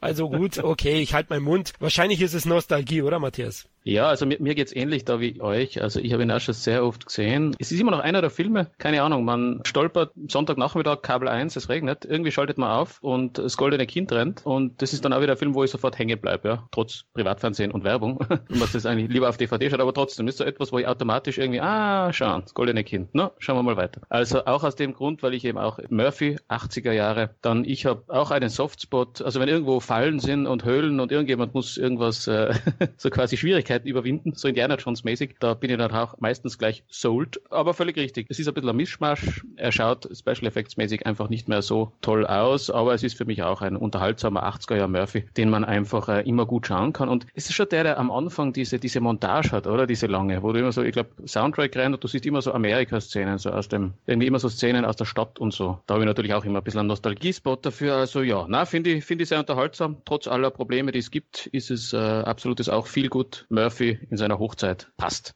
Perfekt, ja. Und du hast recht, am Anfang die Stadt, er ist ja eben einer, der Kinder sucht und der verteilt dann über diese Missing-Zetteln. Das ist am Anfang, wo er mit dem Auto rumfahrt, wo er dann auch diesen Zeitschriftenladen vorbeikommt und dann mhm. einen weißen Mitbürger sieht, der, ja, wie sagt das? Oh, Rhinoceros-Ärsche im Angebot. Also er schaut ein, ein Sexmagaziner mit opulenten Frauen und den zieht er da über, über den Tisch, ne? Also genau, das ist zu Beginn. Und ja, ich habe da eben auch diesen gewissen Softspot. Der Regisseur war Michael Ritchie, hat mal nachgeforscht Schöner Name übrigens. Und in den 80ern gut beschäftigt. Er hat die Bären sind losgemacht in den 70ern, in den 80ern American Wildcats. Den finde ich auch klasse. Hat er nicht auch Fletch gemacht? Fletch? Ja, stimmt. Fletch, der Troublemaker. Genau. Ja, hat ja. er auch gemacht. Also das war ein anerkannter und guter Comedy-Regisseur eigentlich. Ne? Aber bei dem Film ist halt ein bisschen zu viel reingepackt am Ende. Aber Eddie Murphy in seiner Prime macht den aus unserer Sicht immer noch sehenswert, wenn man Eddie halt eben mag. Gut, jetzt kommen die ganz großen Titel, würde ich sagen, die wir auch schon besprochen haben. Kevin, Platz 5 ist nämlich Beverly Hills Cop 2, der hat gleich 17 Punkte erhalten, also Goldene Kind 12, der 17, da ging's schon ab. Natürlich drei Nennungen und da Kevin und ich, die den am höchsten platziert hatten, schon ausführlich im Beverly Hills Cop Franchise Podcast drüber gesprochen haben, würden wir gerne Matthias den Vortritt lassen, der hat den auch in seinen Top 10. Beverly Hills Cop 2, warum für dich ein geiler Murphy? Ähnlich Goldenes Kind, der Satz Murphy in seiner, in seiner absoluten Hochzeit. Dann natürlich Traumbesetzung, also Eddie Murphy, Jürgen Brochnow, Brigitte Nielsen in einem Film von Tony Scott, der ja auch von Top Gun Tony Scott, da kann ja nicht viel schiefgehen und es ist auch nicht viel schiefgegangen. Er ist nicht umsonst ein bisschen hinter dem ersten Beverly Hills Cop in dieser Top 10 platziert, weil er nicht mehr ganz so diese, finde ich, diese Frische und auch so ein bisschen dieses Anarchische vom ersten, das hatte er nicht mehr so. Er geht eher so ein bisschen in wie man es bei Tony Scott gewöhnt ist, so in, in ordentlich äh, visuell super stilisierte Gewalt auch. Also er ist ordentlich brutal, wenn ich mich richtig erinnere. Und die Schmähs sind immer noch gut, teilweise Spur forciert kommt man vor, wie es halt oft bei Fortsetzungen ist. Aber insgesamt muss ich sagen, ist er sehr, sehr lustig, er ist actionreich, er schaut toll aus, er hat super Schauspieler drin. Also für eine Fortsetzung muss ich sagen, nicht ganz auf dem Level vom ersten, aber für eine Fortsetzung macht sie wirklich sehr, sehr viel richtig. Und deswegen denke ich auch von uns allen in den Top Ten drinnen. Den ersten habe ich öfters gesehen als den zweiten, aber auch der zweite kann immer wieder mal gut angeschaut werden und ist schon, ja, auch hier Murphy, 80er Jahre, Riesenstar, toll.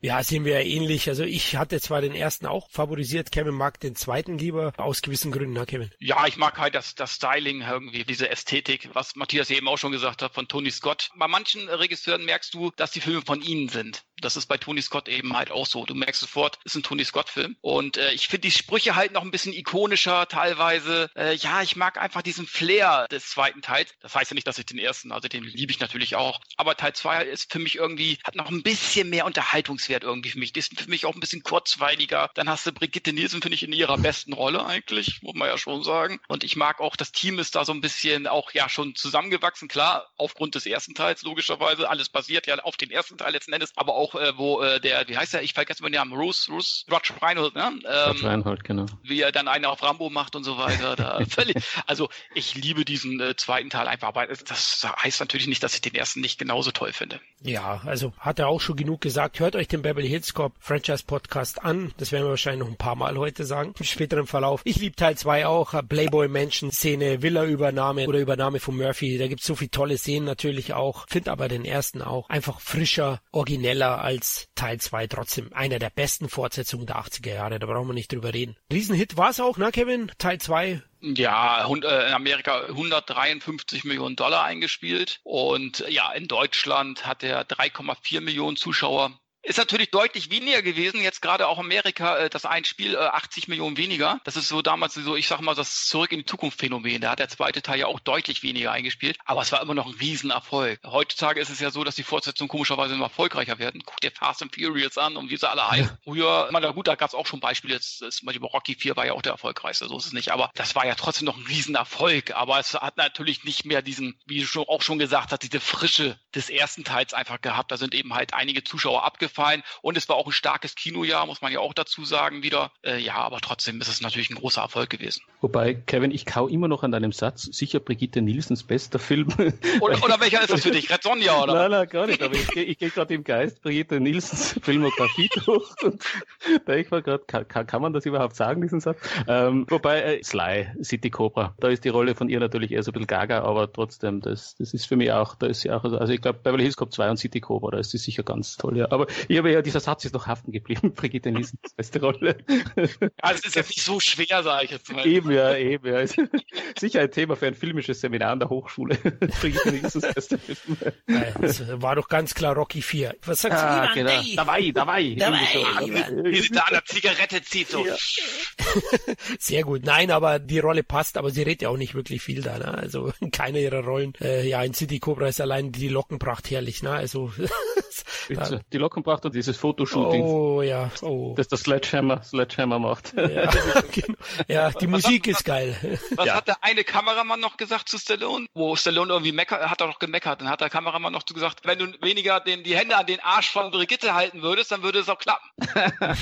ja. ja, anscheinend, da war er süchtig. Ne? Ja, also Beverly Hills Cop 2. Ich hatte vorhin ganz vergessen, Goldene Kind hat der Budget, hatte ich erwähnt, 25 Millionen Dollar, 80 Millionen eingespielt, war also schon ein großer Erfolg auch. Aber in den 80ern ist es einfach für Murphy zu der Zeit gelaufen. Und wir bleiben in den 80ern, nämlich Platz 4 ist Der Prinz aus Zamunda oder im Original Coming to America. 23 Punkte hat er eingestrichen. Also Beverly Hills Cop 2 17, der jetzt 23. Man sieht, der nächste Step geht. Also da sind wir uns alle einig, das ist einer der ganz großen Murphy-Titel. Drei Nennungen natürlich. Und am höchsten war Prinz Kevin ja, was soll ich zu dem Film sagen? Ich glaube, das ist einer der Filme, der am meisten im Fernsehen lief oder am öftersten, wie nennt sich das am, äh, ja, die am meisten Wiederholungen hatte.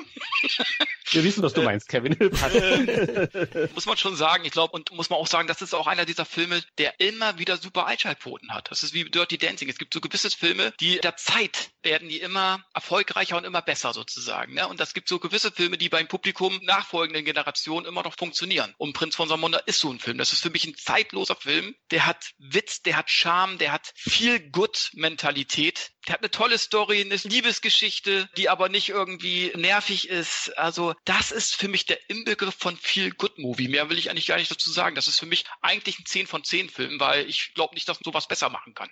Ja, glaube ich auch nicht. Also es ist ein klassisches Märchen, kann man sagen. Ja, Prinz Akim aus Zamunda, der wird ziemlich verhätschelt vom Papa. Na, der darf nicht einmal selbst Zähne putzen oder sein Pipi waschen oder gurgeln. Ja, nichts darf der. Herrliche Szene auch am Anfang. Also fantastisch. Das Einzige ist das schlechte Mate Painting. Ja, das stimmt am Anfang. Das stimmt. Das sieht man. Das war in den 80ern aber oft gut. Also teilweise schaut das heute besser aus als manche CGI-Einsatz.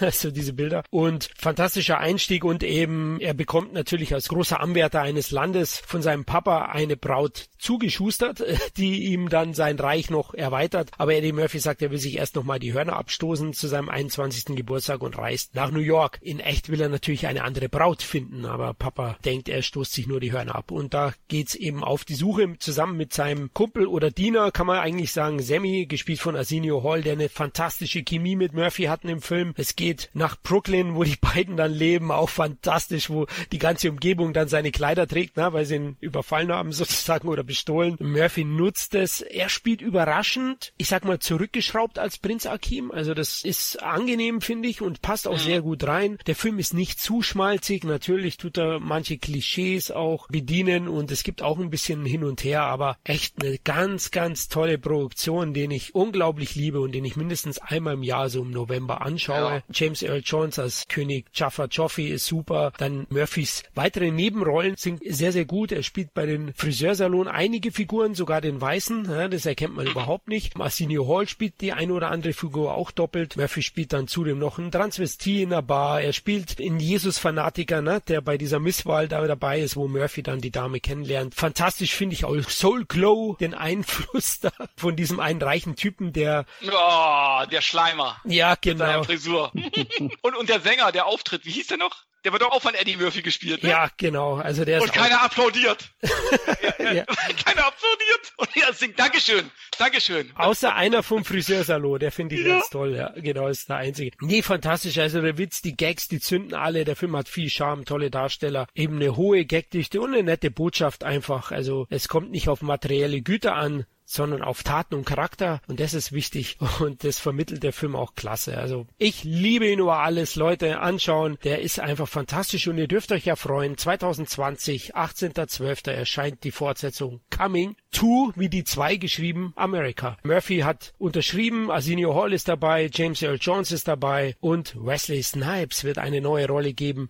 Ja, sogar sein Herzblatt von damals, die Schauspielerin, die gar nicht mehr so oft im Einsatz war, ist wieder dabei. Namen kann ich nicht aussprechen, vergesst es, aber die spielt auch in der Fortsetzung mit. Ich freue mich drauf. Ich kann mir vorstellen, wenn man das mit Demut zum ersten Teil und ein paar netten Verweisen einbaut, könnte das ein großer Erfolg werden. Nette Verweise oder Anspielung bietet Prinz aus der Munde 1 oder Coming to America auch übrigens auf die Glücksritter, denn Regisseur ist wieder John Landis und hier sind die Gebrüder Duke dabei, denn Eddie gibt den beiden Geld, damit die beiden wieder zurückkommen. Ich habe damals gehofft, es kommt Glücksritter 2, aber es kam nicht dazu. Ich denke aber auch, dass da eine Fortsetzung nicht wirklich funktioniert hätte. Matthias, wie findest du Prinz aus der Munde? Kann mich euch nur anschließen. Also auch ähm, war damals ein absolutes Must-See, hat man angeschaut. Sehr, sehr lustig. Dann auch dieses Feelgood, also auch die positive Energie vom Eddie Murphy. Also er lässt sich ja nicht unterkriegen, kommt irgendwie reich dorthin, die hausen irgendwie in einem Dreckloch, aber es ist irgendwie immer, es ist ihm egal und dieses Positive, das zieht sich dann auch durch. Passt alles bei dem Film. Ich habe ihn aus dem Grund auch noch in Erinnerung, weil er ja immer als Beispiel dafür galt und ein bisschen eher als negatives Beispiel für die kreative Buchhaltung von Hollywood, weil er die Produktionsfirma immer behauptet hat, sie hat kein Geld mit dem Film gemacht, weil irgendwer, ich glaube danach, hat, an, hat Anspruch auf prozentuelle Beteiligung äh, gehabt. Das ist ja oft so bei den Filmverträgen, dass man als Beteiligter oft so Points kriegt. Und es ist ein offenes Geheimnis, dass man nie Points, also prozentuelle Beteiligung an einem Erfolg eines Hollywood-Filmes bekommt, weil ein Hollywood-Film am Papier nie Erfolg macht. Das ist die kreative Buchhaltung. Und ich glaube, der George Lucas war der Einzige, der für Krieg der Sterne 1 den Harrison Ford und die anderen Schauspieler wirklich was gezahlt hat. Aber bei allen anderen, wenn man dann Anspruch erhebt, weil quasi, ja, der Film war ja Box-Office-Hit und was ist los und, und, und so, sagt dann die Filmproduktionsfirma, nein, am Papier, wir haben so und so viel Kosten gehabt und deswegen ist der Film kein Erfolg. Und bei Coming to America oder Prinz aus Mund, war das damals aber auch in den Zeitungen, eben weil der Film ein Riesenerfolg war und ich glaube 120 Millionen in Amerika und weltweit weiß ich nicht. Aber die Produktionsfirma hat behauptet, nein, wir haben aus diesen und diesen Kosten, Marketing, Firma und so weiter, haben wir keinen, quasi keinen Gewinn erzielt und deswegen zahlen wir auch keine Points an die beteiligten Filmmitarbeiter aus. Und das war damals relativ hoch, hochgekocht worden auch, hat aber nichts bewirkt. Er wird heute immer noch gemacht. Aber ja, das ist mir auch so ein bisschen noch als einzig bittere Pille von dem Film noch in Erinnerung geblieben, aber das betrifft ja nur das Umfeld, das Organisatorische. Ansonsten der Film selber ist einfach großartig. Großartig mit drei große G. Und war eigentlich ein großer Erfolg, ne, Kevin? eigentlich. Ja, ja, also äh, 128 Millionen in Amerika, in Deutschland 3,9 Millionen Zuschauer. Also ja, der weltweit hat er. Ist klar, das ist ja heutzutage immer noch genauso, wenn du äh, Filme an Labels zum Beispiel verkaufst teilweise, da kriegst du oftmals auch nie, oder steht auf den Abrechnungen meistens auch nie irgendwie eine, eine schwarze Zahl. Das ist ja heute nicht anders. Da hat Matthias absolut recht, ne? Aber natürlich, wenn man sieht, was der eingespielt hat, also wenn die da an solchen Filmen kein Plus mehr machen, ja, dann muss man eigentlich aufhören, Filme zu produzieren, sage ich jetzt mal. Das Genau. stimmt. Ja, zudem gab es ja bei dem Film auch Rechtsstreitigkeiten wegen äh, der Story. Eddie Murphy hat ja behauptet, die ist von ihm. Der wurde ja auch verklagt und hat ja auch vor Gericht verloren. Da hat ihn ein anderer Drehbuchautor verklagt und äh, auch Recht bekommen. Wobei die Geschichte, naja, mh, die ist doch recht simpel eigentlich. Äh, wundert mich, dass es da noch keine anderen Fälle gab aus der Vergangenheit. Aber ich finde den Film einfach zeitgemäß und zeitlos zugleich. Also der funktioniert heute noch, bringt aber viele zeitgemäße Gags. Äh. McDowells ist auch so eine super Sache, James Amos, wo Eddie Murphy dann arbeitet. Also ich sag mal die afroamerikanische McDonalds-Version sozusagen. Auch herrlich, wenn dann der Laden überfallen wird von Samuel L. Jackson. Das sind so Kleinigkeiten, die den Film so gut machen und eben die Balance zwischen erstklassigen Gags und auch romantischen Einflüssen. Also Prinz aus der Munde, wir freuen uns auf die Fortsetzung. Wir lassen sie auf uns zugehen und sind positiv gestimmt. Dann kommen wir zu Platz drei und jetzt wird's richtig bleihaltig, denn Walter Hill hat mit nur 48 Stunden praktisch das Buddy-Movie-Genre etabliert und zu dem Ding der 80er in US-Kino gemacht. Und äh, Eddie Murphys Spielfilmdebüt, das machte ihn über Nacht schon zum US-Star. Weltstar will ich jetzt nur nicht zwingend sagen, da kam, glaube ich, dann Beverly Hills Cop rein, aber 48 Stunden hat ihn zum Hollywood-Star auf jeden Fall gemacht. Und der Film wurde natürlich auch von allen dreien genannt, hat insgesamt 28 Punkte eingestrichen. Und Matthias, bei dir ist er am höchsten, ich glaube sogar an der Eins. Ganz, ganz genau, ja. Na, also bei nur 48 Stunden Schwärm. das ist äh, ja einer meiner ganz großen Murphy, aber überhaupt 80er Jahr Action Buddy Movie Favoriten. Zum einen, weil er halt dieses Buddy Movie, dieses zwei unterschiedliche Typen müssen sich zusammenraufen, um eine Sache zu erreichen, erst so richtig etabliert hat. Und dann ist Eddie Murphy natürlich frisch, rotzig, richtig hungrig noch. Ja, das merkt man in diesem Film. Er ist aber auch noch zurückgenommen, weil Nick Nolte die Hauptrolle spielt an sich und Nolte ist so richtig so dieser, dieser leicht aufgeschwemmte, so eine versoffene, also nicht versoffen, aber er, er, trinkt, er trinkt viel in diesem Film. Doch, doch.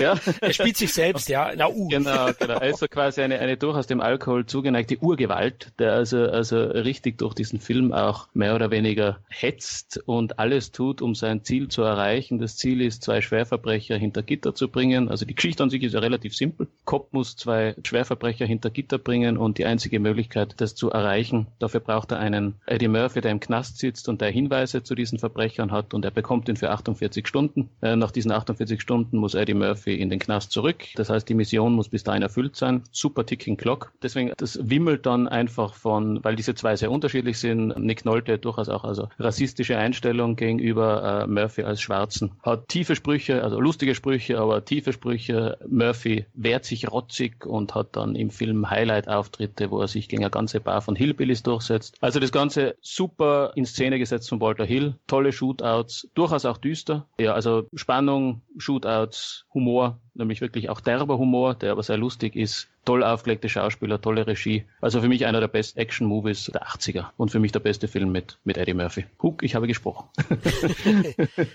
Kevin, was sagst du? Machst du den heute? Nee, also ich kann das alles nur so wiedergeben. Was, du trinkst nichts?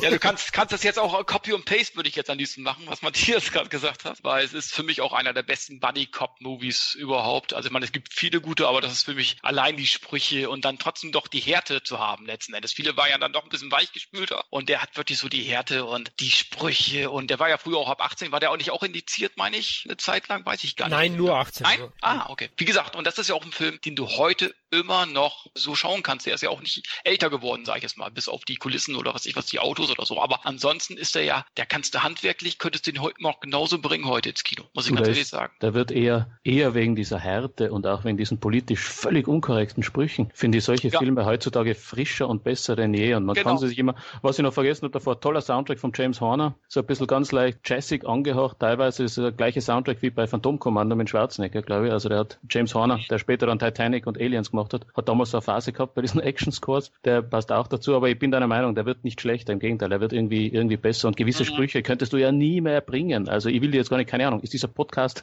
ab 18?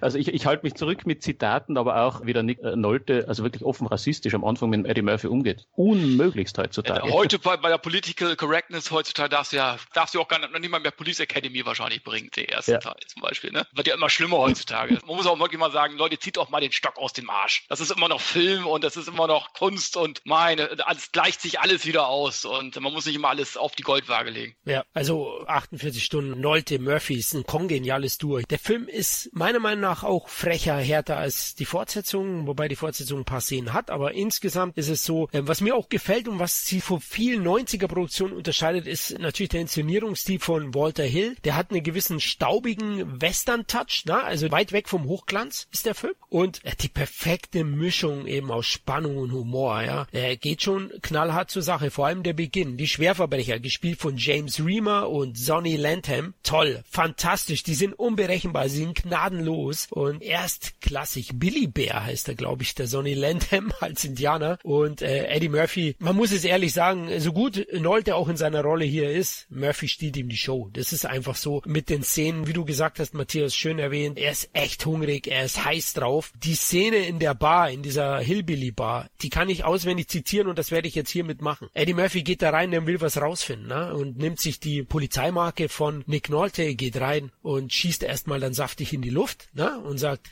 Na, ihr Hühnerficker? Ich bin euer schlimmster Albtraum. Ich bin Schwarzer mit Polizeimarke. Und eins werde ich euch jetzt sagen. Fickt nie ein Ficker, Mann. Also solche Sprüche kommen mir. Der Spruch kommt, glaube ich, aber auch in Glücksritter vor. Das ist natürlich auch der deutschen Synchronisation geschuldet, die hier fantastisch ist, die aber auch teilweise noch mal schnoddriger ist als im Original. Also wundert euch da nicht. Die hauen noch mal den ein oder anderen Spruch, was damals normal war, noch mal raus. Und hier wird Nick Nolte auch noch von Tommy Pieper, von Alf gesprochen. Oder Dschungelcamp-Wohner mittlerweile gewesen zuletzt. Oh Mann, der Arme. Und die Synchro ist auch fantastisch und Performance von den beiden ist super. Die Action ist hart und vor allem der Spannungsbogen, der ist immer straff. Also der Film bei seinen 90 Minuten, ja, der geht nicht zweieinhalb Stunden, der geht nur 90 Minuten. Und er will ja auch immer noch ein, immer zwischendurch einen wegstecken. Ja, ja. Der, äh, kommt da nie. Wortwörtlich. der, der bettelt ihn ja immer förmlich an den Nagel. Pass mal auf, ich muss jetzt langsam, ich war so lange im Knast. Ne? Und da hat er nachher die Gelegenheit und dann kann er nicht, weil dann irgendwas passiert irgendwie. Und ich muss auch sagen, das Drehbuch, also da muss man auch den Drehbuchautor oder Autoren, wie auch immer, muss man auch einfach mal Gratulation aussprechen, dass du letztendlich aus so einem, sag ich mal, einfachen Grundgerüst sowas Unterhaltsames machen kannst. Das stimmt nämlich vor allem, man darf sich ja nicht, also letztendlich sind ja diese Verbrecher, die ausbrechen, die haben ja auch keinen großen Plan. Heutzutage, sonst wäre das immer irgendwie ein Psychopathenduo, das keine Ahnung, irgendwen gefangen nehmen will oder so, die haben so einen Big Plan. Und die zwei Verbrecher tun nichts, sondern die sind ausgebrochen, ja, und wollen halt weg. Und, und wie du richtig sagst, aus dieser simplen Story dann etwas zu basteln, wo du eben super 90 Minuten dranhängst, das ist schon eine eigene, eine eigene Kunst. Und der Darsteller vom Indianer, der ist sowieso, der war ja beim Predator später dabei auch, gell? Der ja. spielte einen Teilnehmer von diesem Team, der, der dann zum Schluss auf diesem, auf diesem Baumstumpf steht beim Predator und irgendwie den Predator erwartet oder so, ja, mit zwei Messern in der Hand.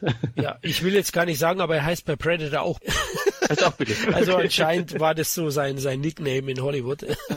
Aber die Leute hatten Angst vor ihm, auch in Wirklichkeit. Er hatte ja wirklich so ein bisschen Sockenschuss. ein kleines Aggressionsproblem, glaube ich, ja. Vor allem gegen seine Mitschauspieler. Ja, aber dann, dann viel Spaß beim Predator. Waren ja alles Schwächlinge als Mitspieler, ja. ja, ja, tatsächlich haben sie trotzdem einen Aufpasser geschickt, die anderen vor ihm schützen sollten, ja. Also anscheinend war er nochmal eine Nummer anders. Ja gut, der lief ja da mit der Machete rum, ne? Also man weiß ja nie. Auf jeden Fall 48 Stunden, ganz große Liebe und einer der besten Actionfilme der 80er Jahre. Und das heißt was, denn hier gab es einen Haufen großartiger Titel. Gut, kommen wir zu Platz zwei und jetzt sind wir wieder im Beverly Hills. Beverly Hills Cop 1 ist mit 29 Punkten auf den Silberplatz gelandet. Hat natürlich wieder drei Nennungen und am höchsten platziert war er bei mir. Bei mir war er an der ersten Position meiner Top 10. Aber da ich beim Beverly Hills Cop Franchise schon genug Worte über den Film verloren habe, möchte ich wieder Matthias den Vortritt lassen. Warum so weit oben bei dir auch?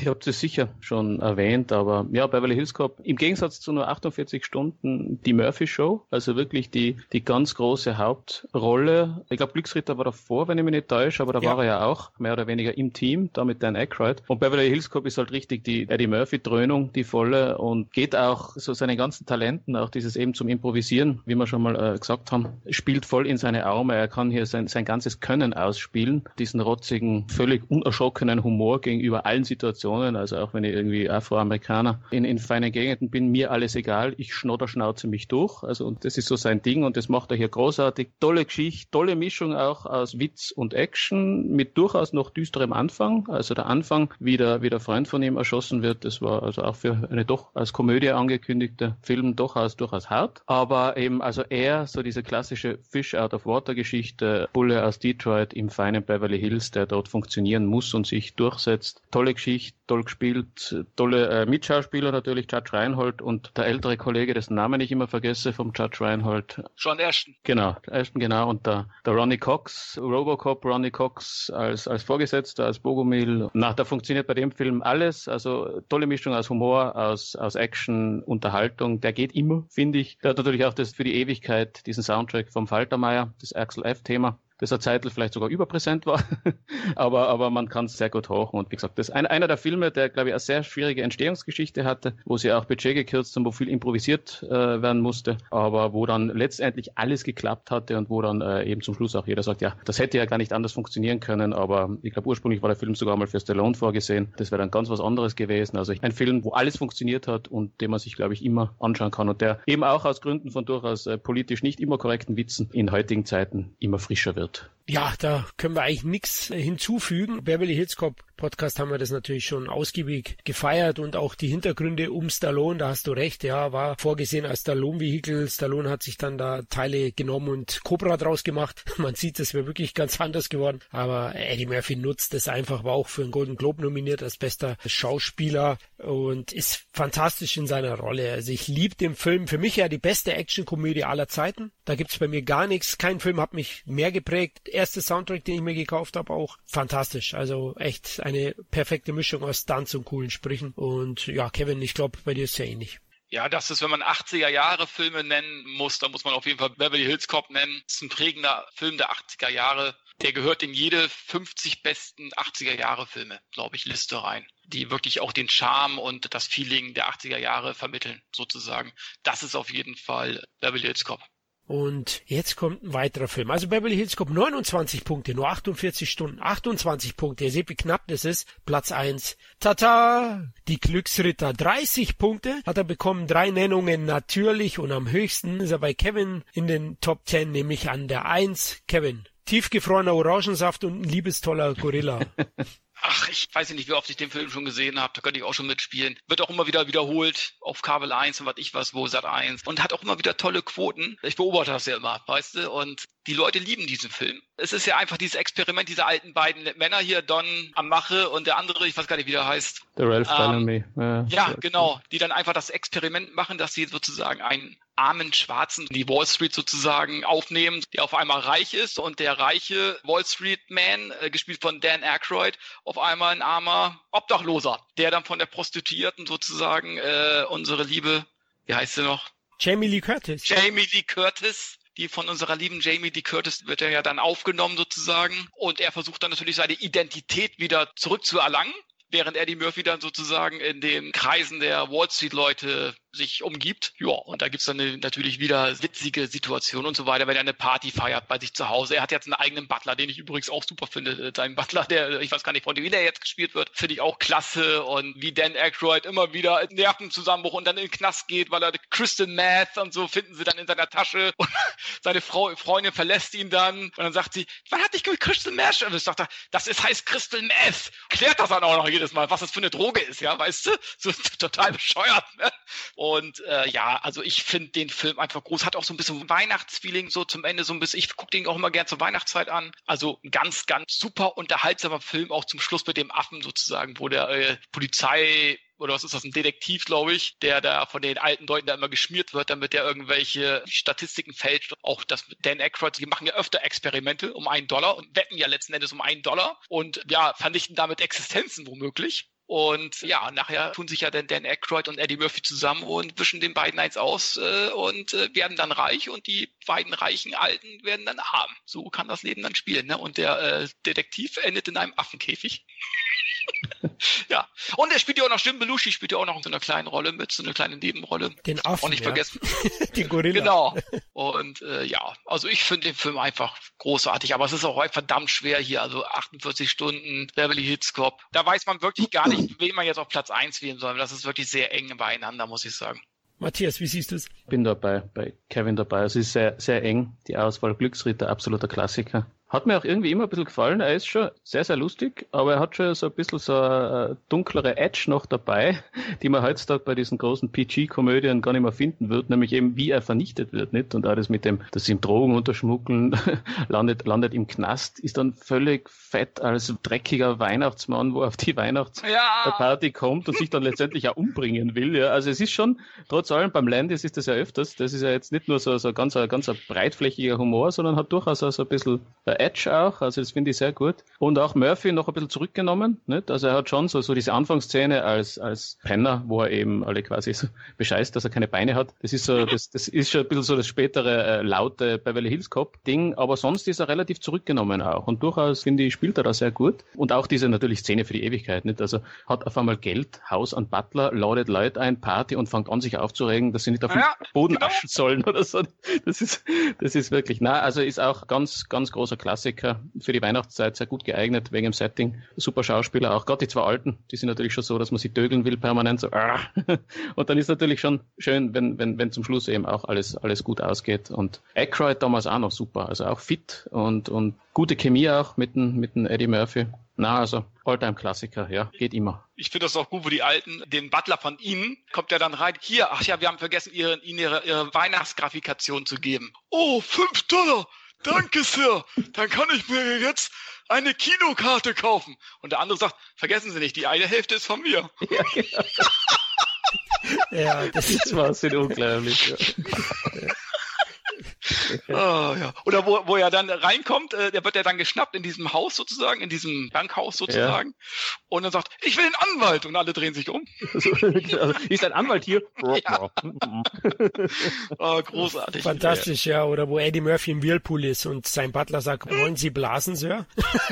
Was bist du? ja, also gnadenlos. Ach, die Sprüche. Aber ich finde die Chemie zwischen beiden auch super, zwischen Murphy und Aykroyd. Die hätten öfters miteinander spielen sollen. Also Aykroyd hat sicher die Rolle, die weniger in Erinnerung bleibt, aber er spielt diesen Schnösel perfekt. Eddie Murphy ja. nutzt das auch perfekt. Ja, Matthias hat es ja erwähnt, die Anfangsszene, ne, wo er auf diesem Skateboard da ohne Beine ist, na, wo die eine Frau vorbeikommt. Hey Baby, lauf nicht an deinem Glück vorbei. Wenn du erstmal einen Mann ohne Beine hast, dann schaust du keinen anderen mehr an. Ne? Also solche Geschichten, ja. Oder wo die Bullen dann kommen und so, hey, was, du warst in Vietnam? Ja, Mann, ich war in Vietnam, Spezialeinheit Bang Bang. Totaler Scheiß halt einfach. Also, Aber er ist auch eine Gesellschaftskritik, geizt er eben halt auch nicht. Ist immer versteckt drin bei John Landis, dann eben halt auch. Wenn zum Beispiel der, der Reiche, weißt du, erst hat er Freunde, dann ist er unten und keiner will ihn mehr kennen, zum Beispiel. Wie du eben auch schon gesagt hast, er will sich am Ende ja auch umbringen. Da geht er wirklich in so eine dunkle Note nachher rein. Also er will ja wirklich Schluss machen, weil er keinen Sinn mehr in seinem Leben irgendwie findet. Und also es sind schon so ein paar dunkle Dinge schon drin, muss man sagen. Aber auch trotzdem unterhaltsam verpackt. Nicht, dass du da jetzt in so eine Stimmungstief kommst oder so. Das finde ich schon gut gemacht. Genau, die Balance, also der, der ist nicht so flapsig. Klar, die deutsche Synchro hat dann auch wieder ein paar legendäre Sprüche eingebaut, äh, auf allen Seiten. Ne? Also wie Aykroyd dann auch, oder Louis spielt er ja da, die, die Prostituierte fragt, na, ist deine Muschi gut besucht? dann sagt sie ja, ja, ich schätze, wenn ich noch drei Jahre meine Muschi miauen lasse, dann kann ich mich zur Ruhe setzen. okay, ich merke schon, die Leute denken wieder, ach, der Florian, der reduziert den Film drauf. Nee, also der Kevin hat's gesagt. Also die sozialen Aussagen im Hintergrund sind auch top. Also der Film tut ja auch tiefergreifende Themen aufgreifen, wie Alltagsrassismus, soziale Ungerechtigkeit und auch Geldgier. Und das finde ich auch super. Also für mich einer der, der großen Comedy-Klassiker. Vielleicht für mich sogar die beste 80er Jahre Comedy. Und übrigens, der war R-rated, genau wie Beverly Hills Cop. Und äh, deswegen sind die auch rotziger, frecher, frischer aus heutiger Sicht, finde ich. Und wahrscheinlich der beste Saturday Night Live Ensemble Film für mich. Also da spielen ja einige mit eben. Murphy und Aykroyd kommen ja daher. Ist aber schwierig zu sagen. Letztlich ist nämlich auch Ghostbusters ein Film aus der Reihe und ich liebe den. Im Original übrigens heißt er Trading Places. Was eigentlich der treffendere Titel ist, klar, Glücksritter ist schon in Ordnung für uns, wir sind ja mit dem aufgewachsen, aber frei übersetzt heißt es ja Handelsplätze und zugleich aber auch Plätze tauschen im mhm. Original. Mhm. Und das ist schon ziemlich treffend, würde ich sagen, wenn man den Film dann gesehen hat. Auf jeden Fall ist das Drehbuch klasse, das so ein bisschen lose auf den Roman Der Prinz und der Bettelknabe zurückgreift, so ganz lose und ist perfekt in die damalige Zeit transportiert. Also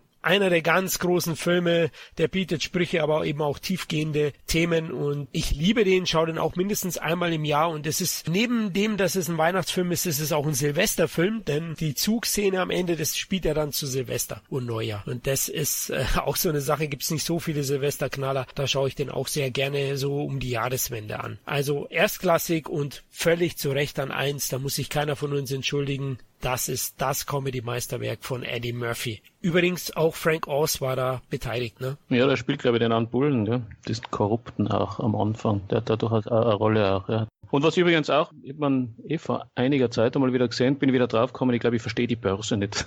Also diese Börsenszene, die dort sind, mit allen Leuten, die auf sich einschreien und damals noch mit, ja. mit, mit Zetteln schreiben, immer so. Oh, ich mich auch mal fragen, was verstehen ja? die eigentlich? Ja, was verstehen die? Ich, der eine schreit hier zehn Viertel, fünf, der schreibt sich alles auf. Was schreibt der, der weiß doch gar nicht, wer was, was gesagt hat. Das wundert mich aber, wie die das gemacht haben. Ja. Also, keine Ahnung. Seltsam. Auch die Wetten immer so Wetten annehmen in irgendwelchen Filmen. Ich weiß immer gar nicht, wie die das managen. Ich verstehe das auch nicht sicher. Da müsste ich vielleicht mal meine Frau fragen, die war ursprünglich mal Bankkauffrau. vielleicht versteht die das. Ja, kommen wir jetzt nach dem ausgiebigen Feiern der besten Liste zu den Flop 3, weil das muss auch sein, man muss leider Murphys Vita ins Auge sehen, da gibt's doch einige, die einen Augenkrebs verursachen. Und einer davon ist Platz 3 bei den Flops geworden. Familie Klams und der verrückte Professor hieß er in Deutschland, in Amerika, verrückte Professor 2. Drei Punkte hat er erhalten, eine Nennung, nur Matthias hatte den in seinen Flop 3. Also Matthias, deine Bühne. Aber ich glaube, du hast es schon so ein bisschen angedeutet beim verrückten Professor, was du an dem Film nicht magst. Ja, Klamps. Man könnte jetzt, und ihr habt aus dem ersten Teil noch mehr Positives herausgeholt wie ich. Das passt auch. Klamps war für mich nur mehr äh, Fäkalhumor. Ich habe mal, als, ich weiß nicht, wo ich hineingeschaut habe, glaube, wir haben dann im Fernsehen einmal erwischt und habe hineingeschaut und war entsetzt, also wirklich entsetzt, wo ich mir gedacht habe, oi, also okay, was ist passiert mit Eddie Murphy? Habe auch nicht mehr so viel in Erinnerung, weil ich glaube, ich dann bald mal äh, wirklich abgeschalten habe. Das tue ich auch fast nie. Ähm, aber ich bin da eben nur so in diesen Fäkalhumor hineingeraten und, und haben mir irgendwie gedacht, na, also das, das vom Beverly Hills Cop, das vom Reggie Hammond aus nur 48 Stunden. Was ist passiert? So tief kann man sinken. Und deswegen ist er bei mir dann wirklich in die, in die Flop 3 hinein, weil ich mir gedacht habe, na, ein arger Absturz. Und mehr kann ich dazu jetzt gar nicht wirklich sagen. Und das Schlimme ist, ich kann ihn auch nicht verteidigen. Kevin, du wahrscheinlich auch nicht, oder? Also muss schon wirklich den, das Humorlevel ganz nach unten. Ich weiß gar nicht, wie tief man das irgendwie setzen möchte. Mein Bruder findet sowas lustig, also bei jedem Furz lacht er. äh, da gibt's, oh da gibt's wirklich viel zu lachen. oh, dein Bruder ist tiefer gelegt, merke ich schon, ziemlich. aber, aber nein, also, äh, aber er war halt trotzdem erfolgreich in Amerika zumindest, 123 Millionen Dollar eingespielt. Aber man hatte gesehen, der Rest der Welt hat er eben halt deutlich weniger eingespielt als der erste Teil. Das war dann wohl für das europäische Publikum dann auch zu viel des Guten. Zu viel Purz und ja, ja ich, ich, kann ihn einfach nicht verteidigen. Also es ist wirklich ein, ein schlimmer Film für mich am Ende. Murphy reduziert oder konzentriert sich in der Fortsetzung vom verrückten Professor genau aufs Falsche, nämlich auf die Familie Klams. Ne? Also man kennt's ja, die Großmama, die mit ihrer Hängetitten ist immer notgeil. Der Daddy, der hat Erektionsprobleme, na klar, weil deswegen ist die Oma eben auch bedürftig in der Sache. ja, und ja gut, auch die Frau von dem anderen ist chronisch unterbefriedigt. Also da wird dann ständig drüber hergezogen. Der Film ist ein großes Familienessen, fühlt man sich irgendwie immer erinnert. Also das ist alles wie Bud Spencer und Terence Hill in schlecht und deswegen, ich kann damit auch nichts anfangen. Auch so die Konzentration, dass man eben diesen Professor und sein Ego da, dem Buddy Love da in den Hintergrund zückt, das war für mich genau falsch. Ja, finanziell hat er sich trotzdem gelohnt, obwohl das Budget war schon recht hoch. Ja. 2000 ist er erschienen, 84 Millionen Dollar hat er noch gekostet. Uh, das war schon zapfig. Aber nee, also wirklich ein Film, den könnt ihr links liegen lassen. Trotzdem habe ich ihn in meinem Regal. genau wie der heimliche dritte Teil, Norbit, den habe ich sogar im Kino gesehen und Gott, der ist leider auch ziemlich schlecht. Respekt. Ja, ich zieh's durch, ich zieh's gnadenlos durch, ich mache da Marathon einmal in die Woche von allen drei Professorfilmen nicht. Ich komme mal vorbei, ich freue mich bei dir auf. ja, genau. Ja, Norbit ist aber eben so ein heimlicher, war auch ein Erfolg. Also in Amerika haben die immer noch gut funktioniert, auch Norbit. Deswegen kann ich auch verstehen, dass er die Fortsetzung weiter gedreht hat. Anspruch hat er das nicht, aber anscheinend war er zu der Zeit vor allem an Geld interessiert. Das hat er zum Glück mittlerweile abgelegt. Da hat er sich Was mich aber immer wundert, er hat ja gerade so bei Beverly Hills Cop 3 wollte er ja eine ernstere Schiene. Er wollte ja nicht mehr so flapsig sein, richtig? Richtig, er wollte den, den Eddie Murphy oder den, den Beverly Hills Cop Charakter vom früher nicht spielen, aber ja, dieser Humor mit den Multirollen, der hat ihn irgendwie dann doch noch weiterhin gereizt, merkwürdigerweise. Also, warum auch immer. Eddie Murphy habe ich ja erwähnt, hat ja als 15-Jähriger angefangen als Stand-Up-Comedian. Der hat ein Jugendzentrum in Long Island in New York, ist er aufgetreten und er sehr, sehr schnell sehr hochgekommen, war ja bei Saturday Night Live irgendwie als 18-Jähriger schon Mitglied und hat da auch schon zwei Emmy-Nominierungen erhalten und ist eben, wie wir erwähnt haben, 82 mit 48 Stunden zum Star geworden. Der war zu dem Zeitpunkt 21 Jahre, er ist 61 geboren. Was ich an Murphy generell auch sympathisch finde, ist, er kommt aus sehr einfachen Verhältnissen. Vater war Polizist, Mutter Telefonistin. Die Eltern haben sich scheiden lassen, wo Eddie Murphy drei Jahre alt war. Und bei Eddie Murphys achten Lebensjahr ist sein Vater traurigerweise erschossen worden im Einsatz. Er hat schon nicht leicht gehabt in jungen Jahren und nicht diese Beziehungen wie heute viele Hollywood-Stars. Ne? Da ist, du musst nur recherchieren, wenn du die ganzen heutigen mächtigen Leute siehst, eine Masse davon, die sind mit irgendjemand verwandt, verschwägert, befreundet. Ne?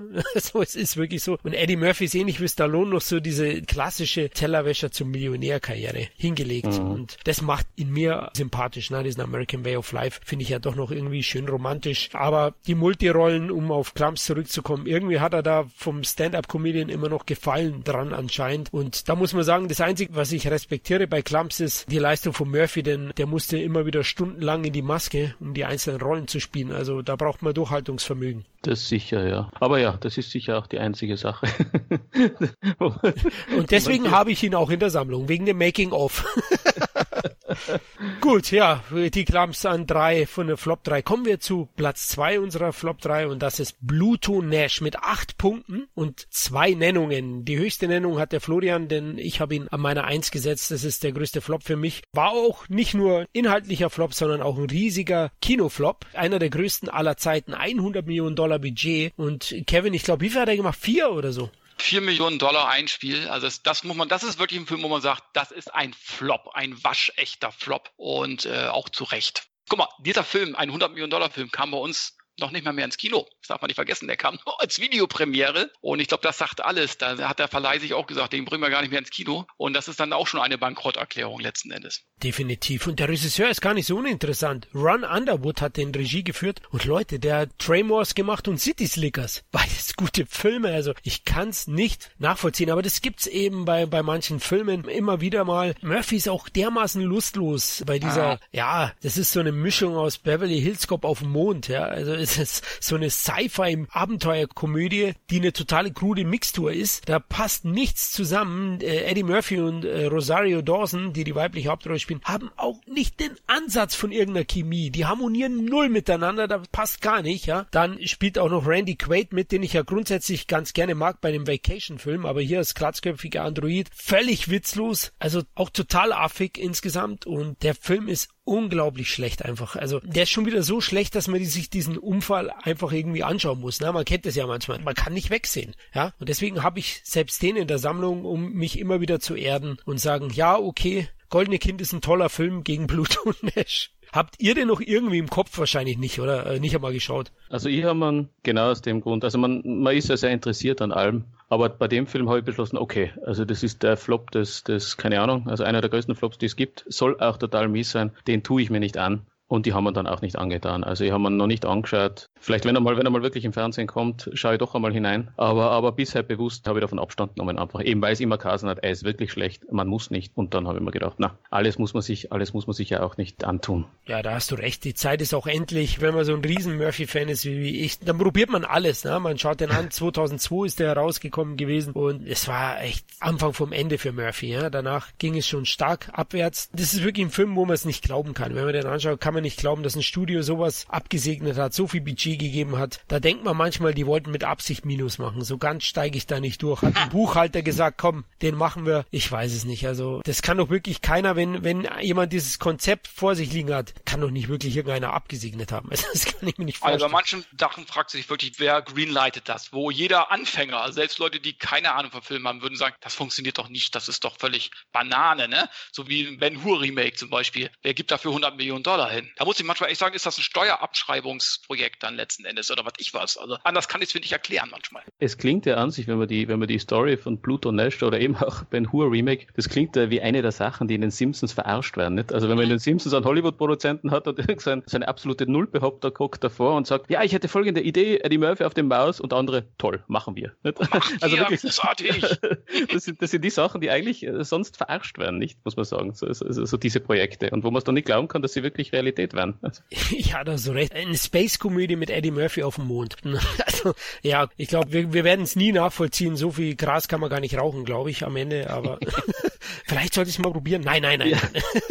Gut, lasst uns zur Flop 1 kommen und das ist erwartungsgemäß Beverly Hills Cop 3. 13 Punkte hat er erhalten, natürlich drei Nennungen. Kevin, Matthias und ich haben den in den Flop 3 aufgeführt und man sieht, Platz 3, Klams hat drei Punkte, der 13. Ist der Film wirklich schlechter als Familie Klams, Kevin? Ich glaube nicht. Nein. Wenn er jetzt nicht Beverly Hills Cop heißen würde, würde ich sagen, ist das sogar noch ein einigermaßen solider Actionfilm, weil ich sag mal so, das ist der Beverly Hills Cop Film, der, glaube ich, am meisten Schießereien hat, am meisten Action hat. Aber es ist einfach kein Beverly Hills Cop Film. Es kommt zu keiner Minute irgendwelche Beverly Hills Cop Feeling auf. Dann äh, ist das Schlimmste, dass du das Team letzten Endes getrennt hast. Du hast zwar noch unseren Rosewood, Judge Reinhold, der aber leider jetzt das Gegenteil von dem ist, was ihm vorher so ausgemacht hat. Er ist ja jetzt auch so ein bisschen spießigerer Polizeichef, der ist ja total, haben sie aus dem Spiel genommen. Sean Aston spielt nicht mit. Das hat ja immer einen großen Teil der Beverly Hills Cop Filme ausgemacht, die Zusammenarbeit dieser drei sozusagen. Das war ein ganz großer Bestandteil. Das Team hast du getrennt, da hast du schon schwer. Und dann eben halt auch die Kulisse mit diesem, ja, was ist das, ein, ein Freizeitpark. Ja, muss ganz ehrlich sagen, was hat das mit Beverly Hills Cop noch zu tun? Weißt du, was ich meine? Da habe ich ein Problem mit. Wenn das jetzt ein anderer Titel gewesen wäre, hätte ich gesagt, solider Film, der trotzdem nicht gut ist. Also das heißt, also ein solider Actionfilm gerade mal. So, aber als Beverly Hills Cop Film, finde ich, ist das eine Bankrotterklärung. Ja, wir haben ja schon genügend im Beverly Hills Cop Franchise Podcast, um den mal wieder zu erwähnen, äh, über den dritten Teil gesprochen. Das sehe ich wie Kevin. Ich war da auch maßlos enttäuscht. Und das ist auch ein Grund, warum der ziemlich weit oben bei mir ist, weil das ist, glaube ich, die größte Murphy-Enttäuschung, die ich in meinem Leben hatte. Also ich hatte so viel erwartet und Beverly Hills Cop macht beinahe alles falsch. Na, Matthias? Völlig eurer Meinung. Also äh, filmische Bankrotterklärung trifft sicher gut. Äh, ich haben wir damals auch einiges erwartet. Ich habe davor auch überlegt, weil Glücksritter John Landis, Regisseur, genau der, der dann auch Beverly Hills Cop 3 gemacht hat und man sitzt dann davor und denkt sich, das gibt's doch nicht. Ich meine, alles das, was Vorgängerfilme funktionieren lässt, wird einfach nicht gemacht. Und da denke ich mir, was bei manchen Fortsetzungen, die dann so grandios scheitern, kommt einem echt vor, als wären sich die Beteiligten zusammengesessen und sagen, okay, äh, wir machen jetzt nicht das, was davor funktioniert hat, ja, und machen, machen einfach einen, einen schlechten Film, weil anders kann man sich das nicht erklären. Das ist, das Ganze ist dermaßen unwitzig und Beverly Hills Cop mäßig, das ganze Setting auf diesem Vergnügungspark und irgendwann die Elefantenverkleidung, glaube ich, vom, vom Eddie Murphy. Also man ist irgendwie auch so ein bisschen mit offenem Mund davor gesessen und hat sich gedacht, oh mein Gott. Mehr als dieses Oh mein Gott, glaube ich, kann ich jetzt auch nicht mehr zu dieser, zu dieser wirklich brutalst gescheiterten Beverly Hills Cop Fortsetzung sagen. Ich finde, das ist so der Highlander 2 des Beverly Hills Cop Franchise. Aua, aber jetzt, oh, oh, oh, oh, jetzt kommen die schweren Geschütze. Ui, ui, ui. Ui, ui, jetzt wird's hart. Ja, Beverly Hills Cop 3, wirklich unfassbar, wie auch das Screen geleitet werden konnte. Das einzige von den drei Produktionen konnte ich Klams nachvollziehen, oder? Ich kann schon Beverly Hills Cop 3 nachvollziehen, weil das ja letzten Endes ein Franchise ist, was, was den äh, Produzenten Geld verspricht. Ne? Wenn du die Einspielergebnisse der ersten beiden Teile anguckst, dann kann ich den dritten, also ich würde als Produzent auch sagen, greenlightig eher als Ben Hur mhm. als Beispiel, ja, weil ich weiß, die vorigen Teile haben Geld eingespielt. Dass das daher so scheiße wird, ja gut, damit rechnest du ja auch nicht, gerade bei der Kombination John Landis, äh, Eddie Murphy, also hallo, da würde ich von vornherein jetzt also auf dem Papier würde ich auch erstmal denken, ist eine tolle Idee, ganz ehrlich gesagt. Ne? Okay, das heißt, die Produzenten haben auf jeden Fall nicht das Drehbuch und das Konzept gelesen, weil das gut, war für mich das schon Schrott. Spätestens, spätestens dann muss man merken, wenn man Ahnung hat, aber es ist ja oft so, die Leute, die am meisten zu sagen haben, haben meistens am wenigsten Ahnung von der Materie. Es ist so. Ja gut, man muss, man muss auch sagen, wie Dennis Gansler auch gesagt hat und einige, die wir interviewt haben, es ist nun mal so, in Hollywood entscheidet der Star da hat mehr mhm. zu sagen als ein Regisseur. Es gibt nur eine Handvoll Regisseure in Hollywood, wie Scorsese und Spielberg und Co., die wirklich entscheiden können. Und hier war ja Eddie Murphy auch sehr stark involviert, wollte dies eingefügt, das. Man sieht ab und zu Landis Handschrift, vor allem am, am Anfang. Dann sieht man wieder einen Bruch im Ganzen. Ich finde, in dem Film merkt man auch dann diese Querelen an. Und äh, gut, ob du das als Produzent dann immer gleich weißt, da hast du recht. Hast du recht. Blut und Ash ist sicher. Gut, da muss ich sagen, das ist so ein Ding, wo ich sage, äh, Leute, das ist für mich nicht verständlich, sage ich jetzt ganz ehrlich. Genau, da muss es einen Hintergrund geben und die gibt's ja. bestimmt. So viel Gras ja. rauchen die Jungs nicht oder so viel Koksberge, ne? Ich weiß es nicht, aber gut. Ach, äh, lasst uns zu Positiven kommen, denn Eddie Murphy hatte auch sehr, sehr viel Erfolg als Synchronsprecher in den USA. Klar, hier in Deutschland wird er dann von seiner deutschen Synchronstimme synchronisiert, aber in Amerika wurde der Esel von den Schreckteilen von Eddie Murphy gesprochen und der hat sich da eine goldene Hufe verdient, ne? Ja, und das, das eigentlich zu Recht, muss man sagen, weil es sind die Schreckteile, oder zumindest Teil 1 und 2, sind ja wirklich sehr gut und, und wirklich äh, ja. toll, dieses ganze Disney-Way aufzubrechen mit diesem satirischen Spitze. Aber der Eddie Murphy hat da einfach nochmal was draufgesetzt. Also da ist diese, diese eh wirklich eine gute Figur äh, die, dieses Esels und die macht er einfach. Also das ist schon, das ist schon eine richtige Show, die er nochmal bietet, ja. Und das muss ich echt sagen. Das ist äh, eh so sein, sein, so das zweite Standbein dann nochmal, ja, wie du gesagt hast. Golden, goldener Huf verdient, weil mit den Filmen wäre das ja nicht mehr gegangen. Aber so ist er wirklich auch nochmal präsent geblieben. Nicht? Also wenn auch nur als Stimme, aber gut gemacht. Zudem hat er 98 auch nochmal für Disney gearbeitet, nämlich bei Mulan hat er den Drachen gesprochen und auch das war ein großer Erfolg und er hat erstklassige Leistungen da gebracht und wurde durch diese Synchronarbeiten zu einem der bestbezahltesten Schauspieler Hollywoods zu der Zeit. Also der hat teilweise auch selbst Johnny Depp geschlagen in den Einnahmen, den Jahreseinnahmen, obwohl der gerade als Jack Sparrow durch die Decke ging. Also unfassbar, was er da an Kohle verdient hat, ne, Kevin? Ja, auf jeden Fall. Der hat bis zu 80 Millionen Dollar im Jahr verdient, oder? Also um die 72 Millionen Dollar, also Wahnsinn, was er da eingestrichen hat. Aber auch zu Recht, er hat die Filme auf jeden Fall veredelt. Eddie Murphy ist schon so auch einer, selbst den Kleinstrollen, glaube ich, würde der jeden Film nochmal verbessern. Allein durch sein Charisma und seine Ausstrahlung, die er hat. Goldenes Mundwerk hat er auf jeden Fall, das hat er immer schon gehabt und da passt Synchronsprecher natürlich perfekt dazu. Des Weiteren haben wir ja erzählt, gab es unzählige Familienproduktionen von ihm in den Nullerjahren und da wollte ich euch nochmal fragen, gibt es da vielleicht den einen oder anderen Titel, wo ihr sagt, der ist vielleicht vielleicht eine Sichtung wert oder den könnte man mal einlegen, Kevin? Naja, Dr. Doodle und so weiter für die Kinder und so ist das ja nicht schlecht. Oder hier das Geisterhaus oder Geisterschloss, wie hieß das Ding? Ne? Das waren so seichte Kinderkomödien, sage ich jetzt mal, die auch relativ erfolgreich waren. Aber es war eben halt nichts mehr für mich. Also ich konnte mit den Sachen dann nichts mehr anfangen. Ja, geht mir, ich glaube, ich habe mal in dieses Daddy Daycare eingeschaut. Ich glaube, wir irgendwie mhm. so ein Kinderding leitet. Ja, wie gesagt, für die, also wenn man die Kleinen parken will, davor völlig gefahrlos, das ist ja die Disney-Schiene mehr oder weniger, äh, ist das schon okay. Aber für, für uns, die mit anderen, mit einem anderen Kaliber aufgewachsen sind, ist das irgendwie nichts mehr. Nah. Aber da muss ja ganz ehrlich, also wenn man jetzt objektiv sagen, ich kenne die auch teilweise nicht. Also da findet wer andere vielleicht mehr dran. Aber ich bin eher in den, in den 80ern zu Hause beim, beim Eddie Murphy. Oder dann auch in den 90ern teilweise nur als in seiner, in seiner Kinderfilmschiene in den 2000ern. Ja, und das kann ich auch natürlich nachvollziehen. Ich könnte Kindergarten Daddy oder Daddy Daycare noch empfehlen. Ich finde ihn ganz unterhaltsam. Wir reden hier von einem Okay-Film. Na Leute, nicht zu viel erwarten. Klar, hier ist die Scheiße nicht in seinem Mund, sondern an der Decke in einer Szene. Ähm, er ist natürlich da absolut familienfreundlich. Äh, da darf man nicht die Schnodderschnauze der 80er erwarten. Leider. Ich vermisse sie auch. Aber der geht noch, weil die Chemie mit Steve Zahn da gut ist. Also Eddie Murphy verliert seinen Job in dem Film und dann gründet er eben so einen kleinen Kindergarten mit ein paar anderen Vätern und ja klar, wir stellen uns eben an mit Kindern, so das Klischee da, das wird da bedient und ist nette Unterhaltung, kann man, wie Matthias gesagt hat, seine Kids davor parken, aber wird man jetzt nicht jubeljautzend auf dem Sofa liegen, ja, das ist auch klar. Ja, ich hatte es ja schon erwähnt, er hat auch ein paar Dramarollen gehabt, Mr. Church haben wir betrachtet, eine andere war noch Dreamgirls, Kevin, für den hat er einige Awards eingestrichen. Golden Globe hat er bekommen.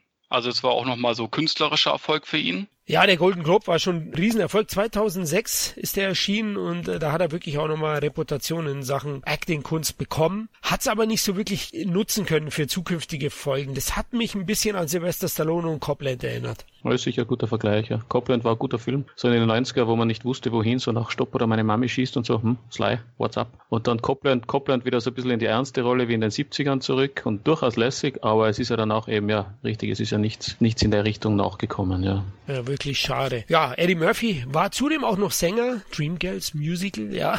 nee, er hat da jetzt nicht wirklich, war jetzt da nicht der große Sängerstar, aber 85 hat er eine Single veröffentlicht, Party All the Time, die war ein richtig großer Hit, Millionen millionenfach verkauft, aber die Nachfolgesingeln waren dann weniger erfolgreich, deswegen ist er dann wieder weg vom Singen gegangen. Aber ist schon ein Multitalent, ein klassischer Entertainer, würde ich sagen. Ja?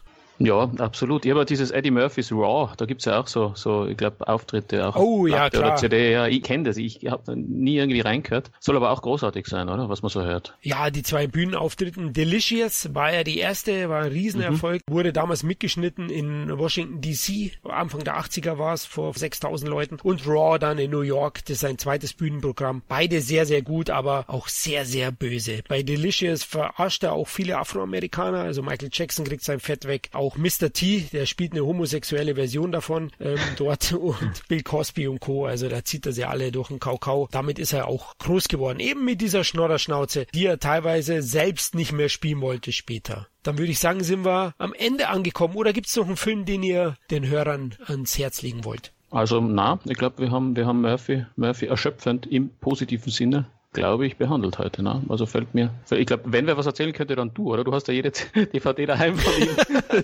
ja gut, aber ich wollte natürlich erst den Gast fragen. Kevin, hast du noch irgendein böses Geheimnis unter der Hose? Eventuell, wenn man Eddie Murphy noch mal in einer ganz anderen Rolle sehen möchte, dann eventuell noch den Film mit Martin Lawrence, wo sie im Gefängnis sind. Das ist lebenslänglich. Lebenslänglich, ich glaube, mehrere Jahre sind sie doch da am Knast, irgendwie 20 Jahre oder so. Der war schon sehr bedrückend irgendwie, der Film. Das war auch so ein untypischer Eddie Murphy-Film. Das stimmt, den kann man herausheben. Bei Aushilfsgangster ja. hat er noch eine Nebenrolle ja. gespielt. Da war er zwar gut, aber der Film selbst ist nicht ganz so rund von Ben Stiller. Und am Ende Showtime war ein großes Vehikel damals mit Robert De Niro. Leider auch enttäuschend. Der ist okay, aber halt nur okay. Na, Eddie Murphy und Robert De Niro, was meint ihr, was ich für einen Großen in der Hose hatte damals? Aber der Film war halt am Ende mittelmäßig. Ich fand die Rolle von William Shatner gut, wo er TJ Hooker äh, persifliert, über so ein Auto springen will und sich dabei verletzt. Shatner, Shatner ist sowieso Shatner. Das passt ja, schon. Das ist geil. Absolut, ja. Aber es gab halt auch viele Rohrkrepierer. Der Guru war sowas. Ice Spy. Ja, Ice Spy. Mensch, Dave. Ich habe sie alle hier, Leute. Und äh, da gibt's wirklich viele Schwache. Was ich noch vielleicht empfehlen kann, ist Harlem Nights. Bei allem Spott, den der erhalten hat, ist es doch noch ein 80er Murphy und hat zumindest erstklassige Einzelszenen, die ich heute noch zitiere. Ne? Wenn bei uns ist es auch oft so, dass die Mädels die Milch mit nur einem Leckchen Inhalt wieder in den Kühlschrank stellen und ich ärgere mich, wenn ich den rausziehe. Da gibt's auch eine Szene in Harlem Nights und die zitiere ich dann manchmal auch, dass ich mich das drüber aufrege. Und ähm, da gibt's die ein oder andere Szene. Übrigens spielt hier auch Richard Pryor mit und Arsenio Hall von Prinz aus Zamunda. Äh, die Besetzung ist da ganz gut. Deswegen Harlem Nights kann man schon mal anschauen. Es ist jetzt auch kein großer Titel. Ein weiteres krudes Stück ist noch Vampire in Brooklyn. Haben wir beim Wes Craven Cast schon besprochen. Auch ein wildes Ding, ne, Kevin? Ja, äh, aber ich sag mal so, da ist es auch mal wert, äh, dass man sich den mal anguckt. Das ist schon so ein. Eigentlich kann man auch nicht wegsehen, muss ich sagen. Ist auch irgendwo interessant. Ja, vor allem Eddies Frisur, ne? Vorne kurz, ja. lang und Schnauzbart. Hm. Mehr 80er Fukuhila. geht nicht. Ja, genau. aber ja, der ist schon wieder so krude, dass er irgendwie was hat. Ich kann es auch nicht erklären, aber irgendwie sage ich auch mal, wenn ihr mal was Andersartiges sehen wollt, dann haut euch den rein, bevor ihr da die 500 Familieproduktionen anschaut aus den Nullerjahren. Gut, dann sind wir am Ende angekommen, würde ich sagen. Mal sehen, wie Eddie Murphys Comeback aussieht. Zum einen kommt ja der Netflix-Film Dolomite is My Name raus, wo er zusammen mit Wesley Snipes einen berühmten Comedian spielt und dann eben Coming to America 2, also Prinz aus dem 102, der 2020 erscheint. Ich denke, wir werden ein bisschen was bekommen. Wenn die Filme Erfolge werden, dann glaube ich auch, dass Beverly Hills Cop 4 nicht weit ist. Uh, wirklich? naja, mal, mal schauen, ja. Aber ich bin auf alle Fälle Coming to America 2. Ja, das klingt irgendwie interessant. Vor allem Wesley Snipes. Ist ja immer wieder schön, wenn man jemanden, also, also dem würde ich den Erfolg auch nochmal gönnen. Er soll zwar ein bisschen ein sein äh, und hat sicher die besten Steuerentscheidungen in seinem Leben getroffen. aber ähm, jeder, der irgendwie so Passagier 57 und Blade gespielt hat, hat also auch einen Platz in meinem Herzen. Von dem her, also wenn ich irgendwie sowohl Eddie Murphy als auch Wesley Snipes ein bisschen ein Big Budget Comeback machen, count me in, bin dabei. Genau, so sehe ich das auch. Und du, Kevin? Ja, auf jeden Fall. Also ich bin auch gespannt, Coming to America. Also es muss dann auch wirklich ein gutes Drehbuch sein. Ich habe ein bisschen Angst. Also wenn es was Besonderes, wenn sie sich wirklich Mühe geben, dann gerne, gerne. Aber ich habe ein bisschen Angst. Dafür ist der erste Teil einfach auch zu gut und ist auch zu gut geendet. Aber wie gesagt, ich bin gespannt und ich gönne es natürlich Eddie Murphy. Ich meine, der ist ja immer noch im besten Alter. Also warum soll er nicht noch 10, 20 Jahre Filme drehen? Ja, vor allem, wenn er jetzt Lust hat. Ne? Er hat ja gesagt, er, ja. er hat keine Lust mehr drauf und hat auch nichts gedreht. Das finde ich war eine gute Entscheidung am Ende, bevor man dann neben Bruce Willis in irgendwelchen Z-Movies äh, gelangweilt rumsteht, finde ich das auch ganz gut. Und äh, so ein Big-Budget-Comeback wäre schon cool. Ja, wegen Beverly Hills Cop 4 war ich drauf kommen. Er wurde schon lange geplant und Serie hin, äh, Fortsetzung her, ist in der Entwicklungshölle. Aber da ja Jerry Bruckheimer zurückgekehrt ist zu Paramount und Top Gun 2, der Trailer zumindest richtig gut aussieht, Maverick, glaube ich, äh, dass er Interesse hat am Beverly Hills Cop 4. Hat er zumindest auch kundgetan. Und wenn Top Gun 2 ein Erfolg werden sollte und Prince aus der 2 auch, bin ich überzeugt, dass Beverly Hills Cop 4 kommen wird. Ja, das klingt, klingt irgendwie nicht ganz unrealistisch. Ja, ich meine, es wäre sowieso, wenn Bruckheimer wieder, ich weiß nicht, ob er beteiligt ist an Bad Boys 3, der soll ja auch kommen, war ja auch Bruckheimer, die ersten beiden, glaube ich, Michael Bay, Bruckheimer. Ja. Ähm, aber wenn da die richtigen Leute beteiligt sind, die ja wieder Bock haben drauf, dann könnte das durchaus was sein, ja. Aber geht eh nur besser als Beverly Hills Cop 3, nicht? Und genau das haben wir auch im Beverly Hills Cop Franchise gesagt. Das ist auch die Chance und warum wir doch schon pro vierten Teil sind, weil man kann es machen. Hol sie alle zurück, hol Bogomir, hol äh, Judge Reinhold zurück, Ronnie Cox und John Ashton, die leben alle noch. Bring die zusammen mhm. und machen nostalgischen Abriss. Und mein Vorschlag war ja im Franchise-Cast, dreh doch den Spieß um, nenn das Ding Beverly Hills Cops und lass die Jungs von Beverly Hills nach Detroit gehen und mit Eddie Murphy was erleben. Ja, verkauf die Idee nach Hollywood. Wir haben es schon probiert, aber die können kein Deutsch, die Jungs anscheinend. nee, nee. Mussten, mussten Roland Emmerich anrufen, nicht? Der kann Deutsch. Ja, mache ich, mache ich dann gleich nach dem Cast auf jeden Fall aber ja. jetzt rede ich dann erst nochmal mit Wolfgang Petersen und dann, okay. ja. Perfekt, schöne Grüße. Mache ich auf alle Fälle. Ja, vielen lieben Dank euch beiden für eure Leidenschaft. Schön, dass ihr dabei wart. Ja, von meiner Seite vielen Dank. Es hat wie schon das letzte Mal brutal Spaß gemacht und wie gesagt, wenn es in der Richtung weitergeht und irgendwann, irgendwann mal Good Old Sly oder Chuck Norris Thema ist, ja, ruft an. Bin dabei. Oh, beim Bärtigen, äh, da werden wir dich auf jeden Fall vormerken, glaube ich. ja, McQuaid, der Wolf, könnte ich eine Stunde reden. Ah, den liebe ich, den liebe ich. Der nicht.